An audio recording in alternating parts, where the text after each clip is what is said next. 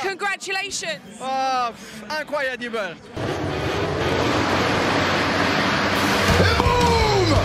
Sebastiani fights back. Loves to be aggressive, doesn't it? But in the future, happen something with you, will be a problem. Okay.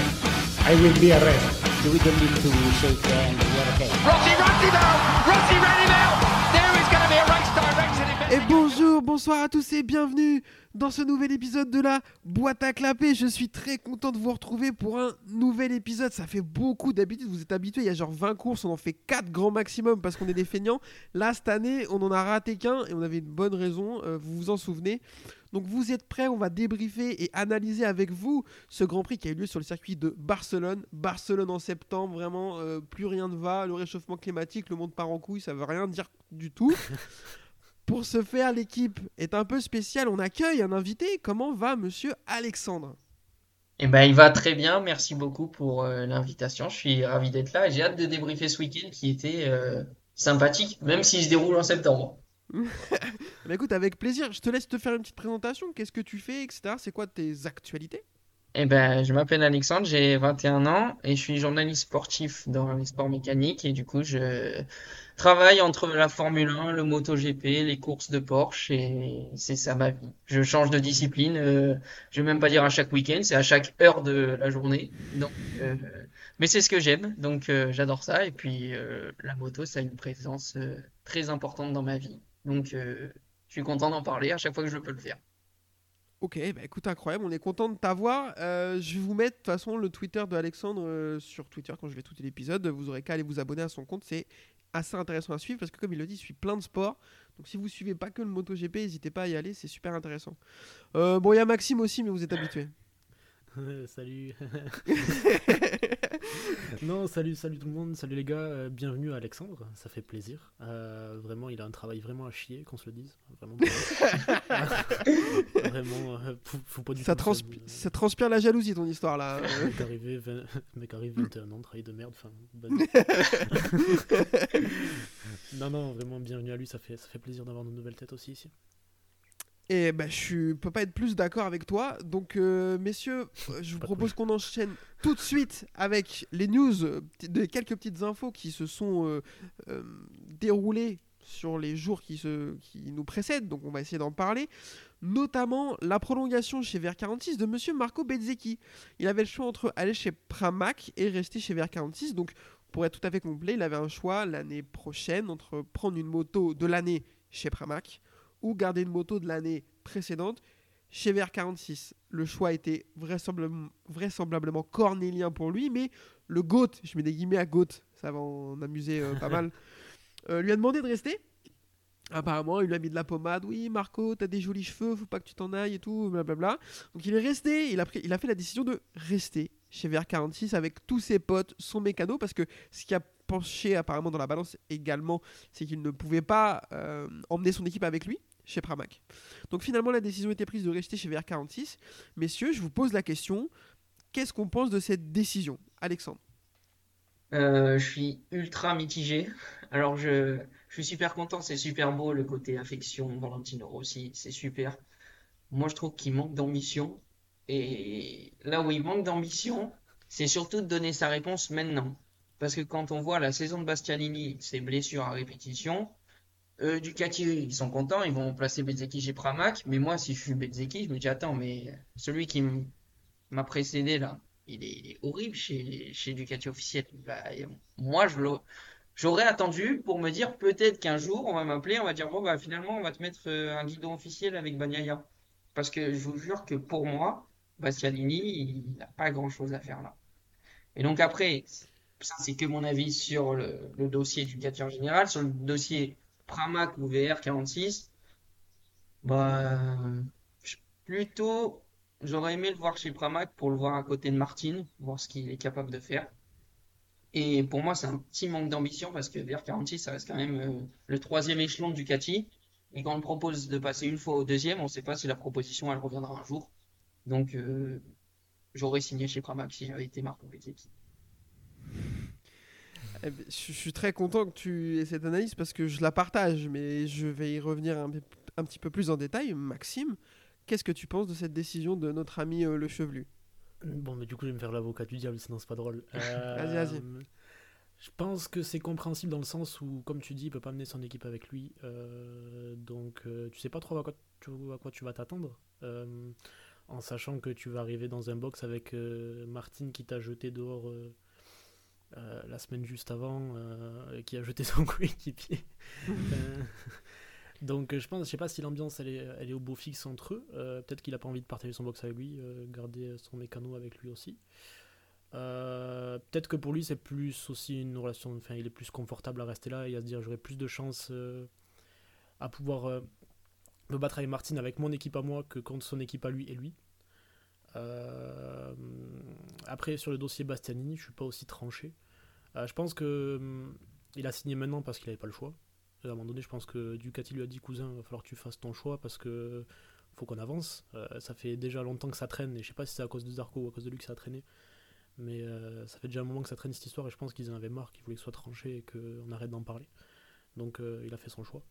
Euh, et euh, je pense pas. Bastiani a déjà enfin, toujours plus prouvé que lui, même si là c'est compliqué. Je pense qu'il a des facteurs euh, un peu euh, aggravants enfin, qui compliquent les choses. C'est pas si tout noir ou tout blanc, je pense. Euh, et euh, je sais plus ce que je voulais dire après. Donc euh, c'est pas. Non, alors. Non, et je pense Moi- que Martin est, bien loin devant. Quand tu vois. euh, Pardon, ça y est, j'ai.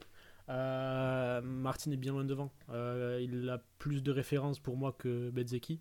Il est plus proche du guidon parce qu'il a déjà joué pendant une année contre Bastianini. Et bon, je pense qu'il est quand même encore devant Bezzecchi. Et puis on le voit sur la régularité. Euh, ce qu'on parierait pas en début d'année euh, sur Martin, au final, il est quand même bien plus régulier, je trouve, que Bezzecchi, surtout sur les dernières courses. Donc, euh, avec la forme du moment, euh, peut-être difficile d'aller d'aller s'envisager chez Pramac face à Martin, qui est installé là depuis 3 ans, et- etc. C'est intéressant. Moi, je, alors, partage plus l'avis d'Alexandre, même si euh, ce que tu nous dis euh, clairement se tient. Euh, effectivement, aller chez Pramac, affronter Jorge Martin avec des gars que tu connais pas et tout, peut-être que ça fait un peu peur à Bezzeki, ce qui peut se comprendre. Moi, je suis d'accord dans le sens où pour moi, c'est un manque d'ambition. On te propose une moto. En fait, je comprends pas comment dans sa tête il peut se dire. Au, au début de la saison, il n'avait que deux adversaires, Martin et Bagnaia. Ils se battaient tous les trois. Bagnaia était un peu au-dessus et lui se battait avec Martin, qui eux ont tous les deux une Ducati de l'année. À quel moment, moi je suis à sa place, je me serais dit, ça se trouve, dans la Ducati de l'année, il y a deux dixièmes. Et moi je suis plus fort qu'eux, donc j'arrive à les tenir. Si j'ai la même moto qu'eux, je leur colle deux dixièmes à toutes les courses. Tu vois, je, je comprends pas qu'il ait pas eu cette espèce Alors. de réflexion, cette espèce de réflexion en fait. Je suis pas sûr de ça parce que euh, Bagnaia utilise une 2022 évolue un peu. C'est un peu un modèle euh, assez, enfin, entre guillemets, je suis désolé du mot, mais bâtarde, où il n'utilise pas du tout le nouveau pack Aero 2023. Euh, il utilise encore le pack Aero 2022, si je dis pas de bêtises, avec peut-être quelques évos. euh. il a le, par exemple, le- on en reparlera plus tard, mais le nouveau shot device là du coup depuis deux week-ends. Ce qu'a pas forcément Bezzeki et ce qu'il aura pas? Mais mais c'est pas si je suis pas sûr qu'il y ait tant de différence. De toute façon, tu vois qu'il arrive à le tenir. je suis pas sûr qu'il y ait tant de différence entre la la moto de l'année et la N-1. Euh, Ouais, mais si tu pars pas maintenant, tu pars jamais alors. Parce que si tu veux pas aller affronter Martin chez Pramac, si, si, si, si, parce que je pense Moi, que je pense partir que- euh, l'année d'après. Ouais, pour moi, Martin, c'est pas le, c'est un très bon pilote euh, qui est de- qui a gagné en régularité, comme tu l'as dit, Maxime, et euh, qui aujourd'hui euh, est clairement le candidat. Enfin, si encore Bagnaia ne revenait pas dans les semaines à venir, ça serait le candidat le plus probable pour aller chercher le titre. Mais pour moi, si tu vas pas te battre avec Martin maintenant, quand est-ce que tu vas y aller? Et si demain on te propose un guidon au-dessus et qu'on dit c'est pas ça Bagnaia, tu peux aussi refuser. Est-ce qu'il est encore trop jeune, Bezzecchi? Est-ce qu'il manque de d'expérience et de, de résultats probants? Peut-être. Euh, je suis d'accord avec toi sur le côté affectif, le team, tout ça. Là, je, je partage entièrement ton avis. Après, pour moi, voilà, c'est vraiment l'ambition. Si tu veux pas te battre avec Martin cette année, enfin l'année prochaine, du coup, c'est que euh, peut-être qu'il y a un problème de je veux rester dans mon cocon. Et dans ce cas-là, euh, si tu restes dans ton cocon, la carrière, euh, elle sera peut-être bien moins glorieuse qu'elle peut l'être. Bien sûr. Euh, Est-ce qu'il a pas en tête de se dire. Alors, moi, je, je- je serais plutôt de l'avis de Maxime sur ce que tu as dit euh, par rapport à Bastianini, Alexandre, dans le sens où, quand euh, on lui donne le guidon du Ducati officiel l'année dernière, il n'y a pas de débat. Euh, C'était entre lui et Martin, et vu la les deux saisons qu'il enchaîne euh, chez Grésini, clairement, il mérite. Donc, euh, il n'y a pas de souci. Cette année, elle est dramatique. Dramatique, on sait pourquoi. Euh, blessure au début de l'année sur l'épaule et apparemment c'est une blessure à l'omoplate, c'est très très compliqué. Moi je, je suis pas ingénieur, j'y connais rien, mais apparemment c'est très compliqué à revenir de ce genre de blessure pour un pilote.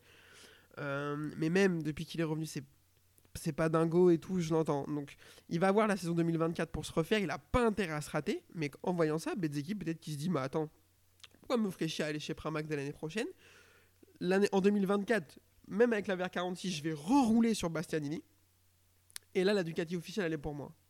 Ah, c'est surtout Peut-être- rouler sur Martin, quoi. Oui, C'est ça le problème. Rouler sur Bastianini dans l'état actuel des choses, clairement, je pense qu'il n'a pas de doute là-dessus. Par contre, il va falloir rouler sur Jürgen Martin qui monte en puissance énormément cette année. Euh, comme tu l'as dit, Maxime, on n'attendait pas à ce qu'il trouve de la régularité et même plus que Bezzecchi sur les 4-5 dernières courses. Euh, et force est de constater que c'est le cas. Il tombe beaucoup moins, mais il va toujours aussi vite. Donc, pour aller le battre pour le guidon officiel avec une moto de l'année précédente, bonne chance. ah mais il est Ouais, italien après, il y, a- y dû avoir les mots de tonton. euh, Il y a dû avoir les mots de tonton euh, qui, Bah ont oui. dû, di- qui ont dû le rassurer, lui dire T'inquiète pas, on va mettre tout ce qu'il faut, on va essayer de négocier. Après, c'est c'est pas Bastianini qui avait eu des évolutions euh, en cours d'année, alors Si. qu'il avait une moto N-1. Voilà. Si, si. Donc après, tu sais, on sait pas ce qui s'est négocié. euh. Non, bien sûr. Bien sûr, Euh, j'essaie de comprendre un peu le schéma de pensée parce que sur le papier, ça a l'air de ressembler à un manque d'ambition, comme le dit Alexandre. Alors après, il y a plein de choses qui rentrent en compte. Il pouvait pas aller avec son mécano. Son mécano, d'ailleurs, Matteo Flamini, je croyais qu'il jouait à Arsenal. Moi, j'ai rien compris du coup. Entre ok, deux va- blessures, il vient là le week-end. 22 footballeurs, tout le monde n'aura pas. Mais euh, donc, euh, bon voilà, après, euh, à se poser la question, de toute façon, cette année, elle fonctionne, la, Ducati de VR46, il n'y a pas de raison qu'elle ne fonctionne pas l'année prochaine. Voilà, donc il va pas être Ouais. au fond de classement à cause de ce choix, mais moi je trouve ça un peu dommage. Ouais. Bref. euh, tout ça, ça nous mène à son ami, l'autre chevelu, d'un- non, mais n'importe quoi, il s'est rasé le crâne, donc rien à voir. Euh, Franco Morbidelli, qui lui, alors là, lui, euh, il a lâché une Yamaha sur lequel il est catastrophique depuis deux ans et maintenant il faut qu'il choisisse la Ducati, la violette, la bleue, je sais pas, qu'est-ce qu'on fait? Donc, qu'est-ce qui va se passer pour, euh, pour Morbidelli? Il se dirigerait sur la Pramac, laissée vacante par Zarco qui est parti chez Lucio Cecchinello Racing. Euh, qu'est-ce qu'on pense de ça, Maxime Qu'est-ce que toi tu penses de, de cette potentielle arrivée de Morbidelli chez Pramac, co- du côté pilote comme du côté team? Ah ben Benef. Enfin, Pour le team, Benef ah, pour Morbidelli. Après, pour le team, mec, ça- c'est un peu flip coin, hein, mais euh, moi je pense que Morbidelli, il a pas tout perdu non plus. Peut-être la motivation et tout ce qui va avec, mais euh, c'est loin d'être un peintre. Donc euh, je pense que. Enfin, on verra. On peut pas se prononcer avant ça. Euh, mec, je pense qu'il est en perfo pur. il est pas à des années-lumière d'Alex Marquez, loin de là. On l'a vu en Moto 2 et on l'a vu dans les années où il était au départ en Moto GP. Alex Marquez, mec, il ressuscite sur la, la- la- même sur une Grésini, tu vois. Donc Ouais. sur une euh, moto de l'année, je vois pas pourquoi. euh. Puis en plus, il arriverait là sans vraiment de pression, parce que de toute façon, le pilote de pointe ce sera Martin. Euh, lui, il sera là, ben, il a rien à perdre en soi. Le mec, c'est tout bénef, ça tombe tout cul dans ses mains. Donc euh, je pense que par contre, ce qui, ce qui alors, euh, c'est peut-être Bezzeki qui a fait du coup ralentir la négo.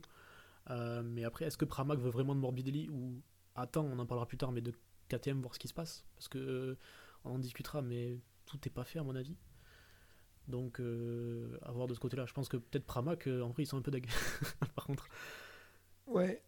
Alors, en fait, euh, moi, Morbidelli, j'aurais eu le même constat que toi en disant. Enfin, moi, j'ai toujours essayé de défendre un peu, même si c'était ma passion de le tirer dessus, mais toujours rappeler, c'est quand même un mec qui est champion du monde Moto 2, qui a fait une super saison 2020 et tout. Et j'avais la même analogie avec Alex Marquez en disant Regardez ce qu'Alex Marquez il fait en passant de la Honda à la Ducati, c'est beau. Il n'y a pas de raison que Morbidelli sache pas le faire. Sauf qu'il y a quelques semaines, on a reçu l'excellent Rémi Guillot, que vous pouvez les suivre sur les réseaux sociaux également, qui lui nous a donné un insight nous disant Le problème, c'est que ce qui se dit, c'est que Morbidelli, même au ranch, quand ils sont sur des mini-motos, quand ils sont à Misano avec les 1000, quand ils sont euh, avec les dirt track au ranch, il est catastrophique. Apparemment, il est aux fraises tout le temps. Limite, tu le prends à MotoGP 23, il est claqué le mec. Donc euh, attention, peut-être que l'effet Mar- Alex Marquez fonctionnera pas sur Morbidelli.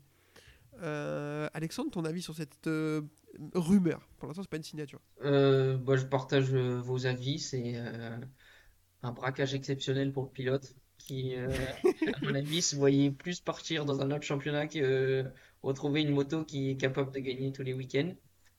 Pour Pramac, par contre, c'était pas le gros lot. Euh, c'est surtout, euh, ils se vantent, entre guillemets, c'est pas le bon mot, ils- c'est pas qu'ils se vantent, mais ils espèrent devenir le premier team à être, euh, le premier team privé à être champion. Donc, Ils vont l'être en plus, c'est ça le pire. mais tu pourras pas, enfin, pour moi, un Zarco t'apporte beaucoup plus de garanties qu'un Morbidelli. Donc Zarco parti, il faut trouver un remplaçant. Peut-être qu'il n'y a pas aussi fort que Zarco, peut-être que c'est bien possible sur le marché, mais pour moi, il y avait un intermédiaire entre Zarco et Morbidelli, et pour moi, il allait, il se trouvait en moto 2, mais euh, ils l'ont pas pris. Donc, euh, enfin, plutôt, il a décidé de rester en moto 2. Bah, pour moi, Arbolino, fallait faire, fallait le faire monter. Arbolino? Alors là, certes, euh, en ce moment, on va y revenir tout à l'heure, en moto 2, c'est un peu compliqué, mais au vu de sa progression, euh, alors moi, c'est des choix que j'ai du mal à comprendre. En même temps, je suis pas pilote, donc c'est peut-être pour ça. Mais quand, quand tu as Bolino, c'est pareil pour Dixon. Quand tu as la possibilité de passer en MotoGP et que tu restes une année en plus en Moto 2, bon, pour Dixon, ça me choque encore plus parce que bon, euh, le mec, il a l'âge d'aller en Superbike, mais bon, à part ça, euh, non, pour moi, je pense que Ducati, ils, bon, bah, ils vont prendre Morbidelli, probablement, parce qu'on n'a pas d'autre choix sur le marché, ou alors un KTM, et ça sortirait, à- enfin, c'est moins probable. Mais ils sont un peu perdants au change. Est-ce qu'ils vont vouloir, est-ce qu'ils vont travailler avec lui ou le laisser de côté? On verra aussi, parce que il y a cette question. Quand il y a Jorge Martin qui se bat pour le titre, euh, bon, un peu moins maintenant, mais il se bat pour le titre, et qu'à côté, as un pilote qui va peut-être pas revenir au top, je sais pas. Même si on va dire que Morbidelli, depuis qu'il a annoncé qu'il partait de chez Yamaha, ça revient au niveau de Quartararo. Je ne sais pas si c'est bien d'être au niveau de Quartararo en 2023, mais il a resserré le gap et, des et il est même devant euh, à plusieurs reprises. De temps en temps. Ça arrive, ouais. Ça arrive plus qu'avant, Voilà. d'accord avec Plus toi. que. Même, même qu'au début de la saison, quand Fabio faisait 18-19, il faisait 22-23 pour être sûr de bien fédérer. Sûr d'être derrière. non, mais tranquille. Euh, Vas-y, Maxime. Euh, déjà pour Arbolino Dixon, en vrai, est-ce qu'on leur a proposé quelque chose? Ben, ils ont été Ouais, dans les Euh, rumeurs en soi. La question, ils sont, Oh non, je- Ils ils ont été dans pas, les ils sont rumeurs, pas ouais. montés, mais, euh, mais est-ce que, en vrai, est-ce que Grésini ou Pramac a proposé quelque chose à Arbolino ou à Dixon? Peut-être LCR a proposé quelque chose à Dixon, LCR, ça les, les rumeurs de Patterson. Et à- à- bon, après, Dixon c'était vaut peut-être mieux rester en moto 2 qu'aller chez. Je suis pas sûr que Grésini lui ait proposé quelque chose. En vrai, euh, pour moi, tu vas chercher Arbolino, tu vas chercher peut-être un DJ un peu plus évolué, mais tu vas pas chercher grand chose de mieux. Il a rien prouvé. Bah, mec, euh, Tony Arbolino. Non. enfin, Non, non, non, non, mais mec, alors moi je suis pas le premier fan de Tony Arbolino. Euh, je trouve que t'es dur quand tu dis que c'est un DJ évolué parce que DJ il passe chez en MotoGP parce qu'il est dans le team Grésini en Moto 2. Il gagne une course sur un peu un malentendu à. Jerez. Non, mais Oui. voilà. Alors que DJ, quand même, euh, il a passé une demi-saison à se battre contre euh, l'autre qui a les dents qui raillent le plancher là. Il a gagné des courses, il lui a tenu tête et tout. Ah oui, Euh, oui, ça y est, j'ai. Je parle de Acosta. Moi, Ouais. moi pour, pour le coup, je trouve que je trouve qu'Arbolino, même si je, je- à la place de Grésini, je vais pas le chercher parce que je suis pas archi fan de ce qu'il propose et je pense qu'il faut lui donner un peu plus de temps. C'est un mec qui a besoin de temps et il a du mal à se mettre en route en Moto 2 aussi. Ça fait sa troisième saison déjà. Euh, mais je trouve qu'il a quand même déjà plus prouvé que Dija, euh, très clairement. Le pro- Mais bon, après peut-être je me trompe. hein, Ah, c'est pour ça que je te dis que c'est- un mec un peu plus évolué, mais après, euh, t'as un mec euh, qui est depuis là, là depuis deux ans dans le team et euh, qui est installé, qui amène de l'argent, et tu vas aller chercher un mec qui est là depuis trois ans en moto 2 et qui arrive toujours pas à être régulier. Donc ça veut dire qu'il n'arrive pas à avoir la compréhension de la moto, ou la compréhension des pneus, ou enfin je sais pas, tu vois, où il a, où il a son Ouais. plafond de verre, tu vois. Donc euh, qu'est-ce qu'il viendrait faire en moto Et du coup, la question, c'est euh, on prend qui à la place de Morbidelli sur les Pramac? Et donc, dans, dans ce qu'on est, en- Bah, qu'on est en train de dire, il y Ah, a mais- presque personne, du coup, finalement. Ah non Mais C'est ça le problème. C'est ça le problème. Je pense c'est là où on va venir à la conclusion, c'est qu'en fait, il y a... je pense que ce qui va débloquer le marché, on- du coup, on va y mettre les pieds dans le plat direct, c'est KTM. vas-y, vas-y. Parce que, en fait, tout le monde est un peu en suspens peut-être par rapport à ça, parce que KTM, ben, je pense qu'ils attendent de voir euh, ce que Paul Espargaro va donner. Ça me semble le plus logique. Parce que Fernandez a dit qu'il restait. Espargaro est re-signé, mais personne ne parle de lui l'année prochaine, ils savent pas trop. Peut-être lui qui devrait dégager, faire fusible. Donc ils attendent peut-être de voir à quel point il va revenir, quoi. Parce que le problème, c'est que ben, je pense que c'est peut-être lui qui va sauter. même. Euh, et, à- et même euh, ce week-end, ils ont dit à Costa euh, euh, du coup, euh, est-ce que vous avez eu des propositions quand même de Ducati, par exemple? Et il a juste évité la question. Il a dit euh, Moi, je veux continuer avec KTM. euh, S'ils peuvent m'offrir la solution, euh, je resterai avec eux 100%. Mais tu vois, je pense que Bah, de toute façon, déjà, euh, vu Acosta, si KTM le prend pas, c'est sûr il a une solution de repli et ils vont attendre après ça les autres. Il y a, il y a deux guidons tout cuits pour lui, je pense. C'est un Pramac et Grésini, ils attendent que ça. Et c'est lui peut-être qui va faire le, le dernier domino. Quoi. Moi, moi, je pense que, comme tu dis, c'est KTM qui a la clé parce que du coup, ils ont 4 motos, mais ils ont 5 pilotes. Donc, ils sont Binder, Miller, Paul Espargaro, Augusto Fernandez et Pedro Acosta. Et j'ai même plus que ça euh, par rapport à Didja Antonio, parce que du coup, l'autre question, Ouais, c'est. Didja qui devait partir. Et au final, on sait pas trop parce que bah, y a limite, il n'y a personne. Sauf que n'importe lequel de ces 5, alors je compte pas Binder, parce que ça. Binder restera chez KTM. N'importe lequel de ces 5 pilotes, à mon avis, est meilleur que DJ Antonio et, donnera plus de résultats sur la Ducati. Je et, pense. et- et meilleur que les choix qu'il y avait à faire en Moto 2 aussi, je pense. Tu vois Donc c'est pour ça qu'ils ont fermé les portes. Genre, soit t'as un mec qui ramène de l'argent, soit t'as un mec meilleur. Moi, je vois pas, euh, Ouais. je vois pas KTM perdre Acosta. Et au pire, c'est Morbi qui descend. Je vois pas KTM perdre Acosta. Enfin, c'est impossible. Ça fait des années Ah qu'ils mettent euh, Non, je- je- des sous pour sa formation, un peu comme euh, Piastri en Formule 1 avec Alpine. Ça faisait des années qu'il payait pour l'aider et tout ça. Là, ils, ils- Oh, l'ont perdu, du ils s'en ils s'en mordent les doigts, surtout quand on voit ce que fait Piastri actuellement chez McLaren. Et pour moi, c'est pareil. Acosta, c'est un pur produit KTM. Euh, là, il est, il est, t'es au, ouais, là, il est, t'es aux portes de l'avoir. Et tu vas garder un Paul Espargaro qui a une carrière en MotoGP, qui a beaucoup d'expérience, tout ça, qui revient d'une blessure. On ne sait pas comment il va s'en remettre parce que bah, c'était très grave.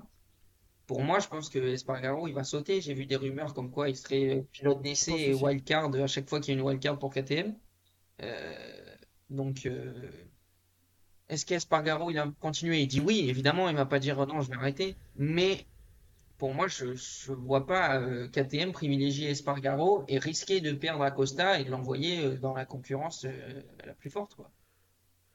Non, non, non, c'est sûr, je, je suis 100% d'accord avec toi. Je pense que le fusible, c'est ou Paul Espargaro ou Augusto Ah. Fernandez. C'est un des deux. Et Augusto Fernandez fait Oui, une saison bah, très honnête. euh, pour un rookie, je pense. Mais ils attendent Euh, en donc, fait. à mon avis, c'est plutôt Paul. Ouais, je pense que le fusible, c'est plutôt Paul Espargaro qui, en plus, depuis son retour de blessure, c'est pareil, il se montre un peu. euh, P6 sur la sprint de Spielberg, ce week-end, je sais plus, mais euh, il est pas Ah, il rate si la mal Q2 non plus. pour, euh, pour Donc, un lui- rien euh, vendredi aux essais. Ouais. Ouais. Donc, euh, ouais, je- moi je pense que demain, euh, Paul Espargaro certes fusible pour Acosta, je suis Grésini, euh, je, je pense que je lui propose de guidon. Et si t'es par Mac Non, je prends Morbidelli. Ok. Peut-être c'est une erreur, mais. Ah non, je, je- pense- question. Mais là, pour le coup, il- pour le coup, il y a réflexion, je suis d'accord avec toi, euh, mais je pense que je vais plutôt vers Morbidelli. euh, j'ai au- j'ai évité. mais j'ai aucun argument particulier. Non, Mais mais pour il le a coup- 175 ans, c'est c'est ça l'argument qu'on peut donner. C'est à 90, euh, c'est à 91, il a mon âge, il est un peu plus jeune que moi. euh, c'est euh, pas il a- grave, il a 175 ans. Ah, merci. Euh, Vas-y, Alexandre, dis-nous, toi, t'as le choix entre Morbidelli et s'il y a Paul Espargaro, tu préfères aller chercher Euh, moi, je pense que je prends Morbidelli euh, pour une raison qui euh, est peut-être un peu trop simpliste, mais moi, c'est juste la blessure qui, euh, pour moi, est très grave. Ouais. Enfin, c'était très grave. Il s'en est remis. Et tu sais pas, et on saura peut-être jamais à quel point il s'en est remis. Alors, certes, il se montre tout ça, mais le jour où il va tomber, enfin retomber, parce que ça arrive forcément, comment il va s'en remettre? Et moi, j'aurais un peu peur si j'étais euh, Pramac euh, d'aller chercher quelqu'un qui est en difficulté, qui, qui se montre certes, mais qui a connu un long processus de, de retour euh, et qui n'a pas été facile tous les jours. Après, entre Espargaro et Morbidelli, en termes de pilotage même, euh, pour moi, il n'y a pas une grande différence. Je dirais peut-être un avantage Morbidelli parce qu'il est italien. Et euh, je dis pas qu'il y a du favoritisme, mais quand tu es Ducati, quand même, tu as un pilote italien. Enfin, ça peut se comprendre aussi. Hein. Et euh, par contre, juste euh, pour revenir sur ce que tu disais, sur Augusto Fernandez et Paul Espargaro, moi, le choix, j'avais, enfin, il se pose même pas. Euh, Augusto Fernandez, c'est un, un champion du monde, euh, c'est euh, quelqu'un qui, qui a écrasé sa saison, qui là fait des excellentes performances pour un rookie. Moi, c'est le meilleur rookie, mais il est seul, mais c'est le meilleur quand même. Mais euh, pour moi, Augusto Fernandez, il demande qu'à avoir du temps, qu'à prouver. L'année prochaine, en plus, si tu le mets avec Acosta, c'est deux mecs qui ont juste une envie, c'est de prendre le guidon de Miller, qui va probablement, dans les deux, trois saisons à venir, peut-être partir. Donc ça va être un beau combat aussi chez Tech 3 et ça peut aussi faire progresser Tech 3. Euh, Donc euh, non, pour moi KTM va faire sauter euh, Espargaro si Acosta, enfin s'il décide de prendre Acosta. Et après Pramac euh, prendra Morbidelli. Et du coup, euh, je vous pose une autre question. Si vous êtes Grésini, est-ce que vous envisagez, vous envisagez pardon, Espargaro à la place de, de Gian Antonio? Est-ce que cette question Moi, oui. All day. Vraiment, Tous je pense qu'il doit ramener des sponsors aussi à Spargaro. Oui, je pense. Ouais. Voilà. Ouais, tous les jours. Et puis pour revenir ce qui est- sur ce qu'il dit Alexandre, c'est intéressant. Euh, je pense que tu mets Acosta à côté de Fernandez l'année prochaine, c'est un- une jauge intéressante. Ouais. A- Acosta, rookie à côté d'un sophomore qui demande qu'à progresser, ça peut être une bonne chose. S'il éclate pas Fernandez, en fait, c'est peut-être bon. Peut-être qu'on Ouais, s'est un peu trop enflammé quoi. Je suis d'accord. 100% d'accord avec ça, messieurs. Euh, je vous propose qu'on enchaîne sur le débrief du week-end qui vient de se passer. Et avant qu'on passe à la, la catégorie Moto 3, je vous demande succinctement votre avis sur le circuit. Alexandre, qu'est-ce que tu penses de ce tracé de Barcelone?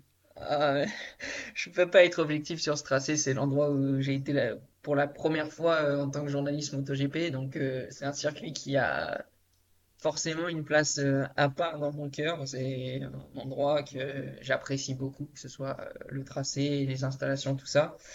Après, je trouve que c'est, pour parler plus technique, c'est un circuit qui est sympa, qui offre quand même des belles possibilités de dépassement au bout de la ligne droite de départ arrivée ou dans des endroits un peu plus osés quand on a euh, le cran d'y aller. Et euh, moi, j'aime bien. Je sais pas quels sont vos avis sur ce tracé, mais c'est un tracé que je suis content à chaque fois que je vois que euh, y va la semaine. Très bien. Maxime, quel est ton avis? Alors, euh, j'ai pas du coup les infos sur les installateurs et tout ça, donc je te fais confiance. Euh. Je suis 100% d'accord avec lui sur les possibilités de dépassement. On a quand même deux bonnes lignes droites avec un freinage derrière qui permettent de au mec un peu couillu d'aller chercher des dépassements, même à la fin du premier virage. Canet il a failli s'y mettre d'ailleurs en tentant le dépassement au dernier virage euh, de la moto 2. Donc ça offre quelques possibilités d'action sympa, mais franchement le circuit, euh, je sais pas, je il me fait rien de particulier. Ouais, mais en fait, pareil, moi, je, genre, je- ni je le déteste, ni je, penser. ni je l'aime bien. euh, on y va, ça me dérange pas qu'on y aille. S'il y Ouais. était plus, ça me ferait un peu chier parce qu'il est historique quand même. Oui. Euh, très clairement, il, il donne des, des super images. hein. Franchement, l'angle au T5 et tout là, c'est impressionnant tout le temps. Et comme vous le dites, voilà, les freinages au T1, au T10. euh, la dernière partie, elle est très cool. J'arrive pas. à- On a eu beaucoup de spectacles ce week-end, mais Oui, en dans plus, ma tête, dans ma tête, il n'y en avait pas beaucoup. Euh, je sais qu'en en F1, il est hyper chiant. Il se passe jamais rien. Ouais, moi, enfin, c'est compliqué. C'est compliqué en F1. Mais non, moi je trouve que euh, en plus euh, ce, ce week-end c'est peut-être le moment où on peut le plus l'aimer. euh, Vu, vu les courses Moto 2, Moto 3, Ouais. c'était dingue.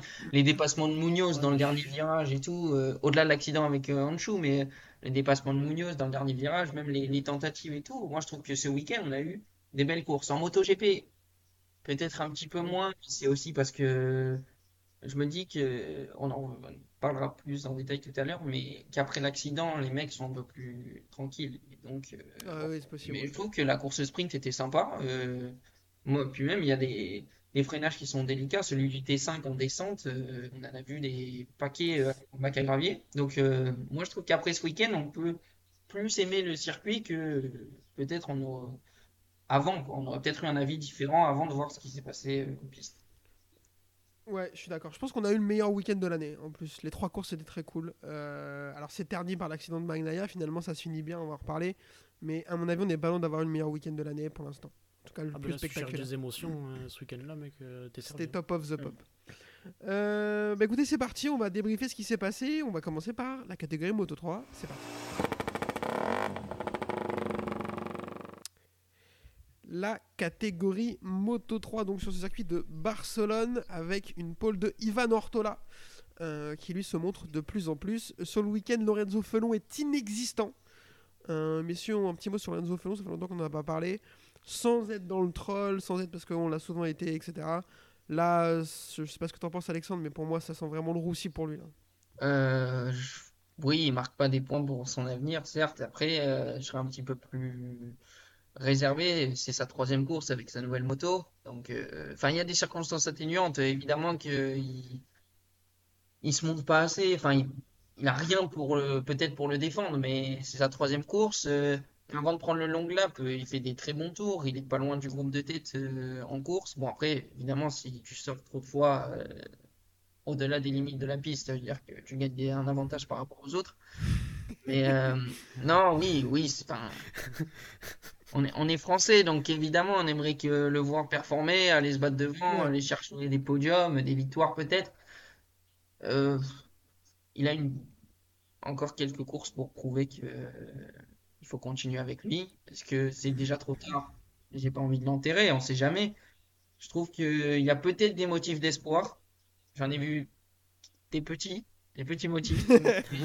on, sent, on sent que tu rames un peu, mais que Mais t'as non, envie mais de le parce que j'ai envie, d'y- j'ai envie d'y croire quand même, parce que peut-être aussi parce qu'il n'y a rien derrière, donc je me dis, euh, bon, même si Quartararo il On est bien jeune, croire en ces cas-là. voilà, j'y crois. Euh, voilà, mes arguments, c'est juste qu'il faut que trois courses avec sa moto, et il était pas loin du groupe de tête. Ça suffit pas beaucoup. Peut-être- Si, s'il gagne à Saint-Marin euh, ce week-end, je vous aurais prévenu, hein, mais bon, c'est comme ça. Oh, j'ai hâte. Euh. Il aura coupé tous les virages. En plus, tu vas bien couper à Saint-Marin, c'est bien. Ouais, le premier virage, là, tu peux y, le- tu peux Ah y aller au premier virage, franchement. Coupe pas, poignée dans l'angle. Euh, Maxime, rapidement, euh, ouais, un petit mot sur ce que, sur ce que nous propose Lorenzo Felon en ce moment. Alors, je veux pas l'enterrer non plus parce que ce serait bizarre, mais euh... bah, il était pas loin du groupe de tête parce qu'il était 25 dans le groupe de tête, quoi. Donc, euh, non, non, non, c'est compliqué. J'espère. Ce qui me fait peur pour lui, c'est que on dit que c'est peut-être pas joué et tout, mais à la place de de Bronek, euh, bah, tu commences déjà à chercher son successeur l'année prochaine, quoi. On est, on a passé la mi-saison, enfin. Il y a sûrement des contacts. Euh, donc en plus l'environnement doit pas être hyper sain quoi, parce qu'il doit, le- il doit s'en douter. Euh, Ouais. Et surtout si lui, personne lui reproposerait. Enfin, après on sait pas dans l'état d'esprit qu'il est. Peut-être en vrai ça lui ferait du bien de couper un peu. Surtout après tout ce qui s'est passé. Et puis il revient, il performe pas. Donc ça va être compliqué. Sa situation franchement je lui laisse. Euh, ouais, 100% d'accord avec ça. Euh, même avec toi, Alexandre, moi je vois pas de motif d'espoir et ça me fait chier de pas en voir parce que, comme tu dis, il n'y a pas d'autres Français et on a envie de voir euh, Lorenzo Felon performer, jouer, des, jouer des top 10, des top 5 des podiums en Moto 3, ce serait très cool. Donc, ouais, marre de le clasher pour faire des blagues. maintenant, ça me rend juste triste et ça serait bien qu'on prie pour qu'il arrive à trouver un guidon et qu'il trouve du rythme et qu'il se montre. Parce qu'en fait, il se montre. Le pire, c'est qu'il se montre pas, même en séance d'essai, de qualif et tout, on le voit jamais, quoi. C'est le problème. Euh, du coup, cette course, on aura assez peu de chutes euh, globalement pour une course Moto 3, je trouve. Et un groupe de 15 pilotes qui va faire la bagarre à la Moto 3. Pas grand chose à dire sur tous les premiers tours parce que, ok, il va se passer beaucoup de choses, des dépassements, ça va être assez intéressant, mais pas d'événements vraiment euh, notoires. Euh, Olgado et Honshu vont essayer de s'échapper tous les deux, mais ils vont pas réussir. Le groupe va les rattraper. Je trouve qu'Olgado va faire une course très intelligente jusqu'à 4 tours de la fin, 4 virages de la fin. Euh, Honshu, lui, à 3 tours de la fin, il commence à donner des coups de carénage à tout le monde, a commencé à devenir Denis Honshu, celui qu'on a l'habitude de voir. Vous savez, celui qui met des coups de coude, qui fait des gestes à tout le monde et tout là. C'est mon, je l'adore, c'est mon meilleur copain. On va en reparler, vous inquiétez pas. Alonso et Munoz sont très très bien placés, comme tu dis Alexandre, euh, Munoz euh, incisif qui tente des dépassements assez intéressants aussi et tout, très très cool. Rueda est dans le bon groupe, alors c'est la première fois de la saison qu'on le voit si haut, alors il a déjà été dans le groupe de tête, mais pas si haut. Euh, je, dans, dans mon esprit, on l'avait pas jusque-là vu se battre pour vraiment euh, mener la course, etc. Là, c'est le cas. Euh, Jaume Mazia est saignant lui aussi, euh, comme on aime bien le voir, moins d'erreurs cette année et toujours aussi, aussi tranchant, donc ça c'est très cool. Et euh, on entre dans le dernier tour là où Honshu va tenter un frein invraisemblable au virage 10. Alors, on va tout de suite parler du cas de Denis et on va revenir ce qui s'est passé dans le dernier virage également, parce que dans le dernier virage, ils sont deux. euh, ça va être David Alonso et Jaume Mazia à doubler euh, David Munoz. Alors, il rentre à 3 de front dans le dernier virage, les deux passent. Munoz, lui, bah, il est toujours dans le virage et Honshu lui dit Non, mon pote, tu ne marqueras pas de points sur cette course, il va lui Oh, mettre un tu coup de resteras dans le virage. voilà, exactement. Donc parlons de ce qui s'est passé parce que derrière Honshu va être pénalisé, il va prendre un double long lap, soit l'équivalent de 6 secondes, donc il va rétrograder au classement. Il va ensuite être énervé comme un enfant à qui on a piqué sous jouet dans la cour de récréation, dans le stand, oui, hein, blablabla. Messieurs, votre avis sur ce ce qui s'est passé sur Denis Honshu, je vais commencer par vous donner le mien. Euh, vous le connaissez déjà, j'ai énormément de problèmes avec son comportement, que ce soit sur ou en dehors de la piste. J'adore les pilotes spectaculaires, j'adore les pilotes charismatiques, sauf que je trouve qu'il en fait beaucoup trop. Euh, alors, son freinage au T10, jamais il peut passer, mais quand je le vois rentrer, il y a une partie de moi, enfin, quand je le vois commencer à le tenter, il y a une partie de moi qui se dit Oh putain, quand même, l'enfoiré, c'est incroyable. D'avoir, de se dire Ouais, j'en ai rien à cirer. Quoi, ils sont déjà 5 de front, je m'en fous, je serre la corde et je rentre en travers, on va voir ce qui se passe. Ça, j'adore dans l'idée. Mais ce qu'il va faire dans le dernier virage, je trouve ça dramatique. Euh, parce que pour moi, il y va pas pour tourner, il y va pour lui mettre un coup de carénage. Euh, et je trouve que c'est cata. Et je finirai en vous disant que hier j'ai fait un live chez Yann de MotoGP Addict qu'on salue avec Alexis Masbou, euh, qui lui a globalement la même analyse que moi là-dessus. On en a parlé. Il m'a dit, il, disait dans le live, oui, euh, Denis, euh, Denis pour le coup, il mérite sa pénalité. Peut-être qu'elle est un peu sévère, mais il méritait une pénalité. Alexandre, je t'ai vu hausser des sourcils, je t'en prie, parle-nous de ce que tu as vu de Denis Onjou ce week-end. Ah, moi, je sais même pas pourquoi on se pose la question de sa pénalité. Enfin, il est indéfendable. Le mec, il fait du flipper avec euh, Munoz. Il a rebondi sur Munoz. Il est allé chercher un, podium. Enfin, moi, je trouve ça. C'est horrible parce que. Déjà, c'est horrible pour Munoz parce que Munoz, c'est vraiment un pilote de course. Le mec, il est garé sur un tour. Il part 17ème tous les week-ends. Et au bout de trois tours, tu vois sa, sa petite moto 44. Elle est dans le top 5. Et tu dis. Attends, mais il partait quelle place? Puis tu regardes. Et en fait, non, il partait toujours 17ème parce que c'est sa place. Moi, c'est vraiment un pilote Munoz que j'apprécie particulièrement parce que bah, c'est le spectacle, c'est le show, c'est son dépassement dans le dernier virage, c'est dingue. Et là, il était à domicile euh, sur les terres où il avait brillé l'an dernier.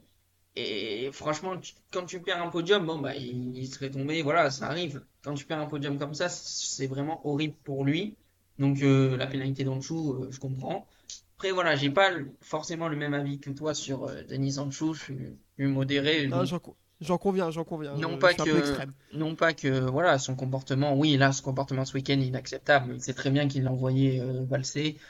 Il aurait pu se faire mal euh, parce que à haute vitesse, Munoz, donc il sait très bien que c'est pas du pilotage, ça. Après, voilà, quand il fait son, ses dépassements euh, au T10, on voit qu'il plonge à l'intérieur, qu'il freine 30 mètres plus tard. Moi, je fais, ouais, quand même, c'est beau. Voilà. Mais, Ouais, non, ouais. mais, mais voilà, pour être un, un grand champion, s'il veut l'être, je pense qu'il doit être un peu plus calme, il plus réfléchi. Là, il finit 12e au lieu de 4e. Bah, s'il finissait 4e, il prenait des gros points. Il est loin au championnat, mais il n'est pas décroché, surtout en Moto 3 où ça va vite euh, dans un sens comme dans l'autre.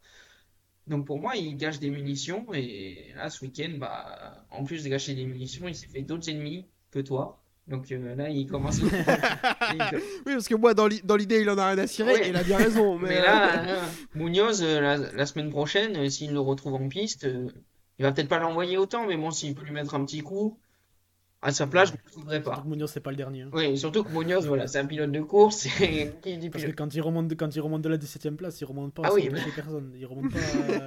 Les autres, ils s'appuient. hein, Ah oui, pas- voilà. Mais il s'appuie sans, oui. sans faire tomber. C'est honorable de sa part. Ouais, on le sait pas parce qu'il est, on le sait pas parce qu'il est 15 e ça. mais- Ouais. euh, Vas-y, Maxime, parle-nous de, de Denise. Euh, pff, ouais, Denise, déjà, son nom, frérot. Tapant Denise, franchement. euh, ma grand-mère, elle a plus de flow que toi. non, non, non. Euh, je suis un peu pareil que toi. Quand je le vois prendre les freins au 10, je me dis, oh le chien. Quand je vois freine, je fais, oh le chien. Vraiment, genre, euh, mais vraiment, euh, gros chien, genre, euh, reste, enfin, respecte.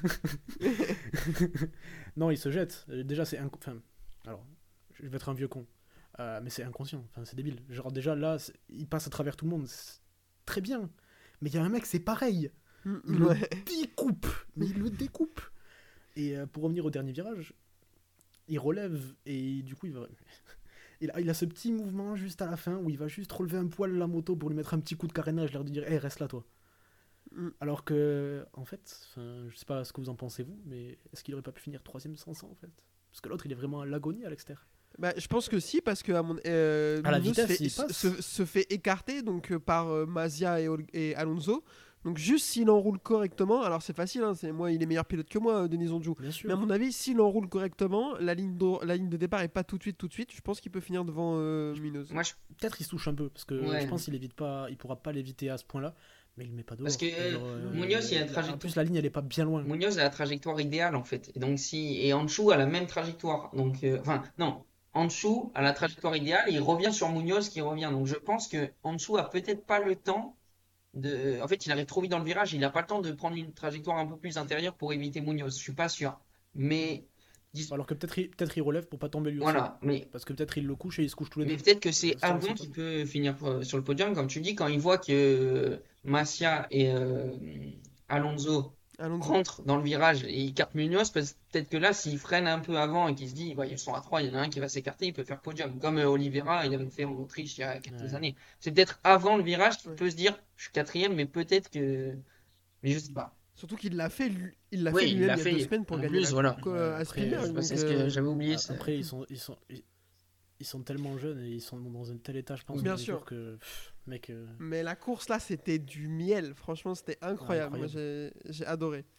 Euh, du coup, Olgado, lui, va aller chuter tout seul dans le T10 euh, dans le dernier tour. On va revenir là-dessus, messieurs, euh, parce que c'est un mec qui gère très très bien, je trouve, ses courses et son championnat, très intelligent tout le temps. Et là, il vient de faire une erreur monumentale. Donc, on va essayer de revenir là-dessus. Derrière, donc vous l'aurez compris, on aura une victoire de David Alonso pour quelques millièmes devant Jaume Mazia. Le troisième sera euh, José Antonio Rueda pour son premier podium en carrière devant Ayumu Sasaki quatrième, Stefano Nepa cinquième, Ricardo Rossi sixième, Kaito Toba septième, Suzuki huitième, Yamanaka neuvième et Ivan Ortola dixième. Euh, messieurs, rapidement un mot sur du coup Olgado. Maxime, euh, est-ce qu'il va le regretter? Ah, dégoûté un peu. Dégoûté parce que je pense qu'il entame le dernier tour. Il y a le classement virtuel sur le côté, donc il est premier. Euh, là que commence son erreur. Euh, mais bon, euh, après, on sait qu'il est rapide en ligne droite. Il a cette faculté-là où il est quand même assez vite en ligne droite et même quand il atteint les tours, de... il, mène souvent les courses en fait et assez longtemps. Il se fait rarement doubler dans la ligne droite. Je pense qu'il a quand même pas mal de speed. Après, je sais pas si ça vient de ce, corpulence, qui arrive bien à se mettre derrière la bulle et il est assez léger ou ça vient du réglage de sa moto. Mais, mais il a quand même ce point fort là, donc il se dit peut-être qu'il peut attaquer sereinement le dernier tour et qu'il vaut mieux l'attaquer là que derrière. Euh, et du coup, bah, après, forcément, il va se faire doubler, ça va être assez compliqué. Mais il attaque ce dernier tour avec 46 points Mm. d'avance, je crois, sur le général provisoire. Et euh, du coup, il tombe et il finit avec seulement 12 13. points d'avance, je crois, si je dis pas de bêtises, il repart avec 12 points d'avance. 13, voilà. Donc, euh, ouais. et après, bon, erreur de pilotage, je pense que, qu'est-ce que tu veux, il, il va à l'intérieur, euh, c'est plutôt safe, théoriquement. Vaut mieux être à l'intérieur qu'à l'extérieur, je pense, dans ce virage-là. Euh, peut-être un peu fort, un peu sur les vibreurs, avec un peu trop de vitesse, il veut peut-être trop recouper aussi, euh, pour essayer de gagner un max de place. Bon, mais je pense qu'on peut pas trop lui en vouloir sur ça. Peut-être sur la construction du dernier tour, euh, où il est peut-être un peu optimiste en attaquant sur le enfin, sur le dernier tour en étant premier. Mais après, enfin, tout le monde a pilé derrière. hein. Il a essayé de freiner dans le dans l'avant-dernier tour, mais personne n'a voulu passer. Donc après, Mm. t'es là, t'es là, quoi. Euh, Alexandre, c'est quoi ton analyse sur, sur Euh, bah, c'est une erreur qui arrive, c'est une erreur euh, un peu de jeunesse aussi, peut-être d'avoir essayé. Je crois qu'avant qu'il tombe, il est sixième, si je dis pas de bêtises. cinq- donc euh, sixième, il était déjà hors de la lutte pour le podium, il reste trois virages, enfin, c'est terminé. Peut-être que. il est, devant, il est devant Rueda qui va finir 3 Ouais, quand il tombe. bon, ok, Il ok. Bon, Rueda. allez. Donc peut-être. C'était le bordel trois derniers tours. C'est vrai. Ouais, c'est gros, gros. Le T10, c'est un sacré Ouais, bordel mais peut-être oui qu'il il a un peu trop coupé. Après, moi je me dis c'est c'est pas grave. Voilà, il a perdu des points. Faut juste que cette erreur ne lance pas une mauvaise série parce que hum, pour moi il est euh, il est constant. Euh, quand on le voit euh, en début d'année, il se battait avec Morera. Morera, on, on sait même plus où il est. Donc, euh, enfin, il- je trouve qu'il il a moins de 100 points, Morera, alors qu'il en comptait je- 80 au bout de 6-7 courses. Et donc, je crois que Morera, ça fait 4 ou 5 courses qu'il n'a pas fini dans le top 5 ou dans le top 3, je ne sais plus. Mais pour moi, si Olgado il continue comme ça, même sans monter sur le podium, mais juste en faisant des résultats réguliers, il va être champion parce que c'est le meilleur pilote de la saison. Il faut juste pas que cette erreur euh, dans le dernier tour de Barcelone lance quelque chose qui le fasse dégringoler mentalement. Mais sinon, euh, je suis pas inquiet pour lui. Je pense qu'il va réussir à s'en relever euh, assez facilement. Euh, moi, je dirais juste qu'il a construit toute sa saison parfaitement bien et ce qui lui avait permis d'obtenir un joker qu'il a grillé ce week-end. Donc maintenant, il faut recommencer. Euh, voilà. Et je suis d'accord, tant que, tant que cette erreur n'en appelle pas d'autres et qu'il reprend sa marche en avant, euh, pour moi, je suis pas, je suis pas inquiet pour lui non plus. Euh, messieurs, un petit point classement vite fait. Donc, du coup, le Gado est en tête devant Sasaki à 13 points, Mazia est 3ème à 32 et Honshu est 4ème à 33, Ortola 5ème à Attention, 37. Alonso est plus loin. attention à Sasaki, juste qui, euh, je crois que sur les 7 dernières courses, il fait 6 podiums et une P4. Donc, donc euh, Ouais, Sasaki, c'est Donc, c'est pas on, mal. hein, on en parle mal. un petit peu moins. Je- Mais euh, en course, il est là et bah, là, il a plus que 13 points de retard. Donc, euh, il n'est pas, faudra vraiment compter sur lui, je pense. Je suis d'accord, moi, c'est- un pilote que c'est un pilote que j'aime bien en plus, donc, euh, donc je suis d'accord avec ça. Ils ont tous mais cramé leur joker. hein, Enfin, excuse-moi, mais en fait, euh, quand tu fais la liste des quatre Mm. premiers, ils ont tous cramé leur joker, ça y est. Ouais. Je pense. Euh, donc euh, maintenant, ça va être à celui qui sera le plus. Enfin, c'est vraiment une conclusion à la con, putain. À celui qui sera le plus solide jusqu'à la fin. Mais, euh, mais ils ont tous plus trop le droit à l'erreur, quoi. Euh, Je suis d'accord. maintenant. je suis d'accord avec ça. Euh, messieurs, est-ce que c'est ok pour vous? On peut passer à la moto 2 C'est ok. Yes. Ah, Allez, c'est parti, moto 2. La moto 2, donc sur ce circuit toujours de Catalogne, hein, ça n'a pas changé entre les deux. Euh, J'ai perdu mes notes, mais ça va revenir, il n'y a pas de problème. Euh, Paul de Jake Dixon, heureusement que j'étais assis, sinon je serais tombé euh, à la renverse. Acosta en troisième ligne et Arbolino coincé en Q1. On en parlait un petit peu tout à l'heure, le week-end va être dramatique pour Tony Arbolino. Euh, bon départ du trio Dixon, Ogura, Cadet, Ogura qui revient très très bien, qui continue à nous gratifier de ses freinages monstrueux. Il me vend du rêve. Je trouve qu'il a le plus beau casque déjà des trois catégories. Ça commence comme ça. Et en plus, euh, son, pi- son pilotage vraiment agressif, je suis très très fan. La rumeur dit qu'il va quitter le Team Honda euh, Asia. Euh, et ça, je suis assez étonné. Apparemment, il se dirigerait vers le team qui remplace Cito Ponce, parce que Cito Ponce, du coup, euh, ferme le team et sera remplacé par MT Helmet. Ouais. Et euh, apparemment, Ayogura serait signé dans ce team-là. Ce serait pas CLCR donc. Non, euh, pour l'instant, ça se, dirait- ça, se, ça se goupille pas comme ça. Euh, à mon grand désespoir. Bref. Euh, Acosta a réalisé un bon départ, lui, de la troisième ligne. Il remonte, il passe en tête. Devant, il y a une grosse bagarre. Acosta semble vouloir s'échapper. Moi, perso, je me suis dit, ils vont pas le revoir, il va faire comme d'habitude. Mais d'un coup, il va avoir un énorme drop de rythme. On sait pas du tout ce qui va se passer. Euh, alors, j'ai pas lu, peut-être que vous avez lu, messieurs, mais à mon avis, un problème. je- je- ça ressemble à un problème de pneu. Le pneu, à mon avis, il est parti d'un coup. Je, je, je, vois pas d'autre explication à une perte de rythme aussi violente. Ouais, ça fait quelques courses où il a des petits problèmes comme ça. euh, des, paires de, des, des drops de rythme assez. euh, À Spielberg, c'était pareil, ouais. Ouais. Euh, donc du coup, Arbolino va lui derrière euh, se démener pour rester dans les points pendant que Vietti, après avoir gagné une course il y a deux semaines, euh, est revenu euh, dans À ses standards, c'est-à-dire la 12e place, on adore. Euh, Albert Arena se montre. Est-ce que t'as l'info de combien il part? Qui? Parce que je pense qu'il fait pas Q2 Vietti. Hein. Je crois qu'il part 19. un truc si, si, il fait, si, si, il fait Q2 et il doit partir 13 ou un truc comme ça. Ah ouais? Si, si, il fait Q2, ouais. ouais je suis quasi sûr de moi.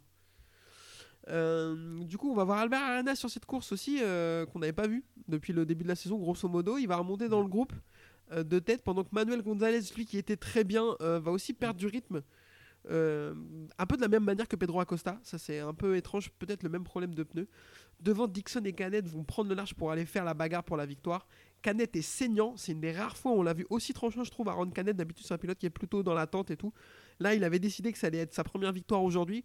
Pas du tout. Dixon va défendre. Alors, j'ai noté à la perfection, entre parenthèses, comme un chien de la casse. Euh, hein, euh, je vais y revenir. On va donc avoir une, victoire de Dixon devant Aaron Canet et Albert Arenas.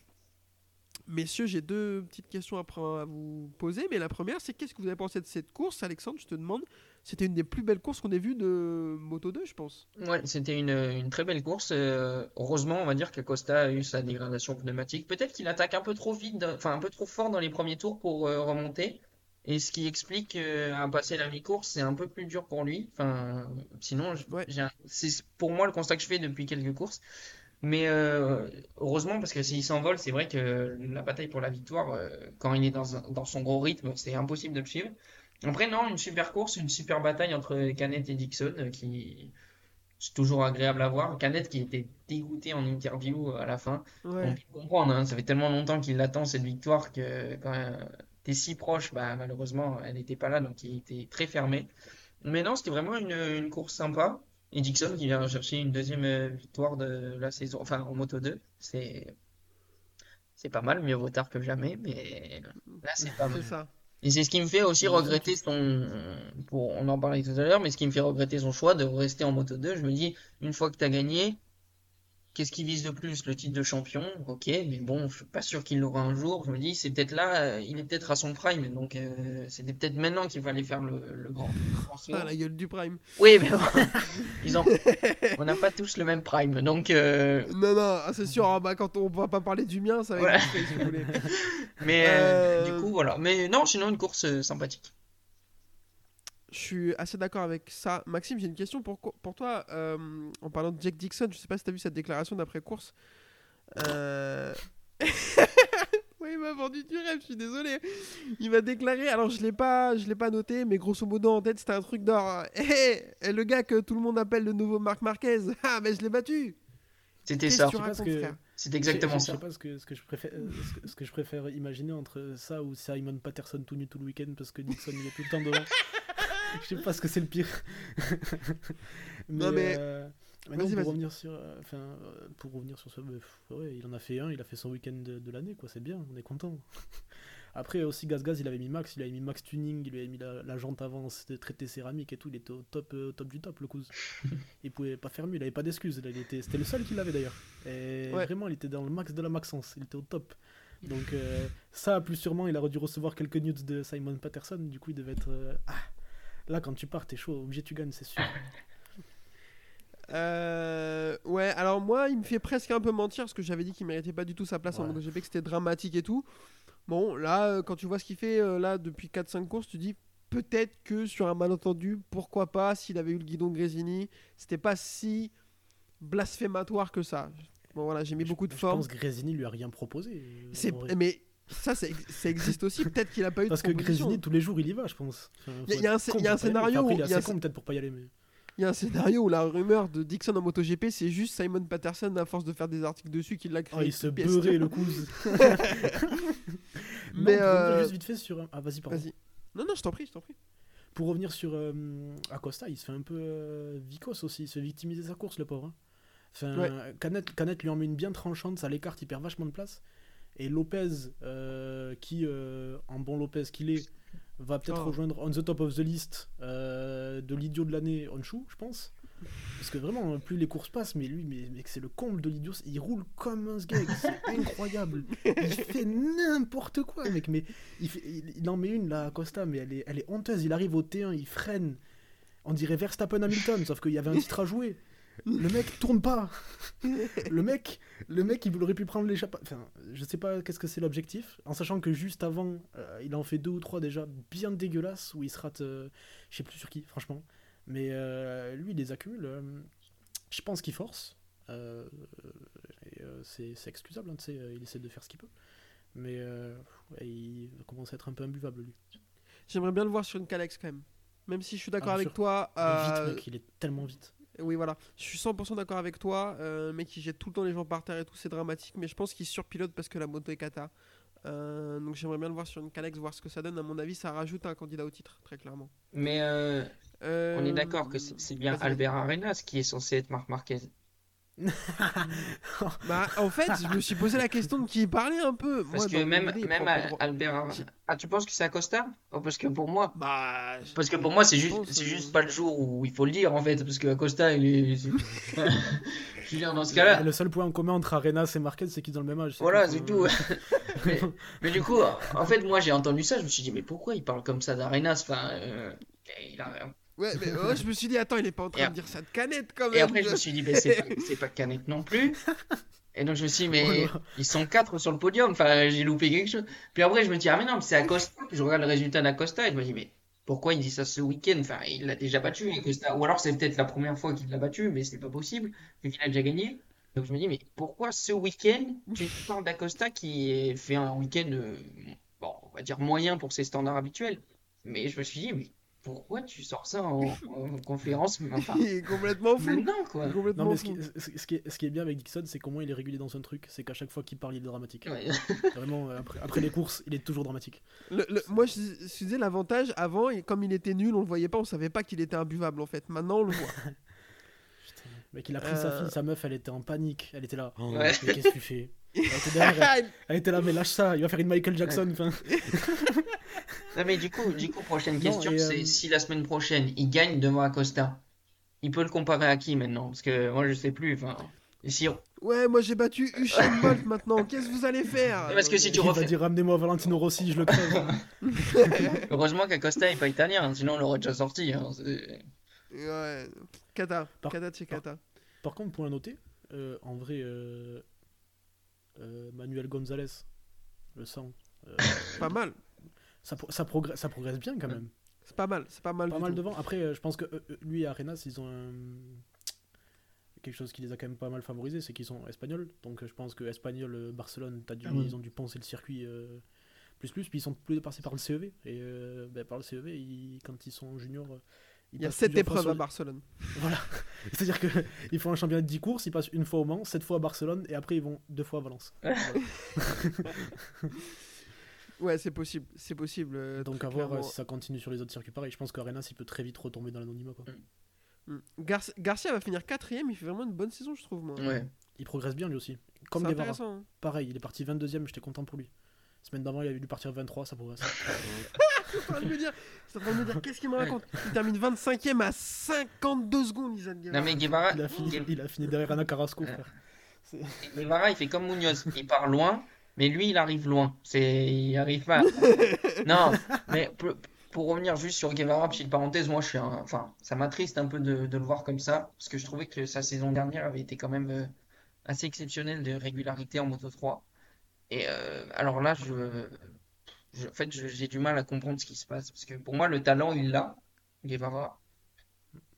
Maintenant, qu'est-ce qui se passe? Est-ce que c'est vraiment si compliqué de s'adapter? euh, Bon, il a été blessé aussi, donc ça aide pas, mais est-ce que c'est vraiment l'adaptation où il n'y arrive pas du tout?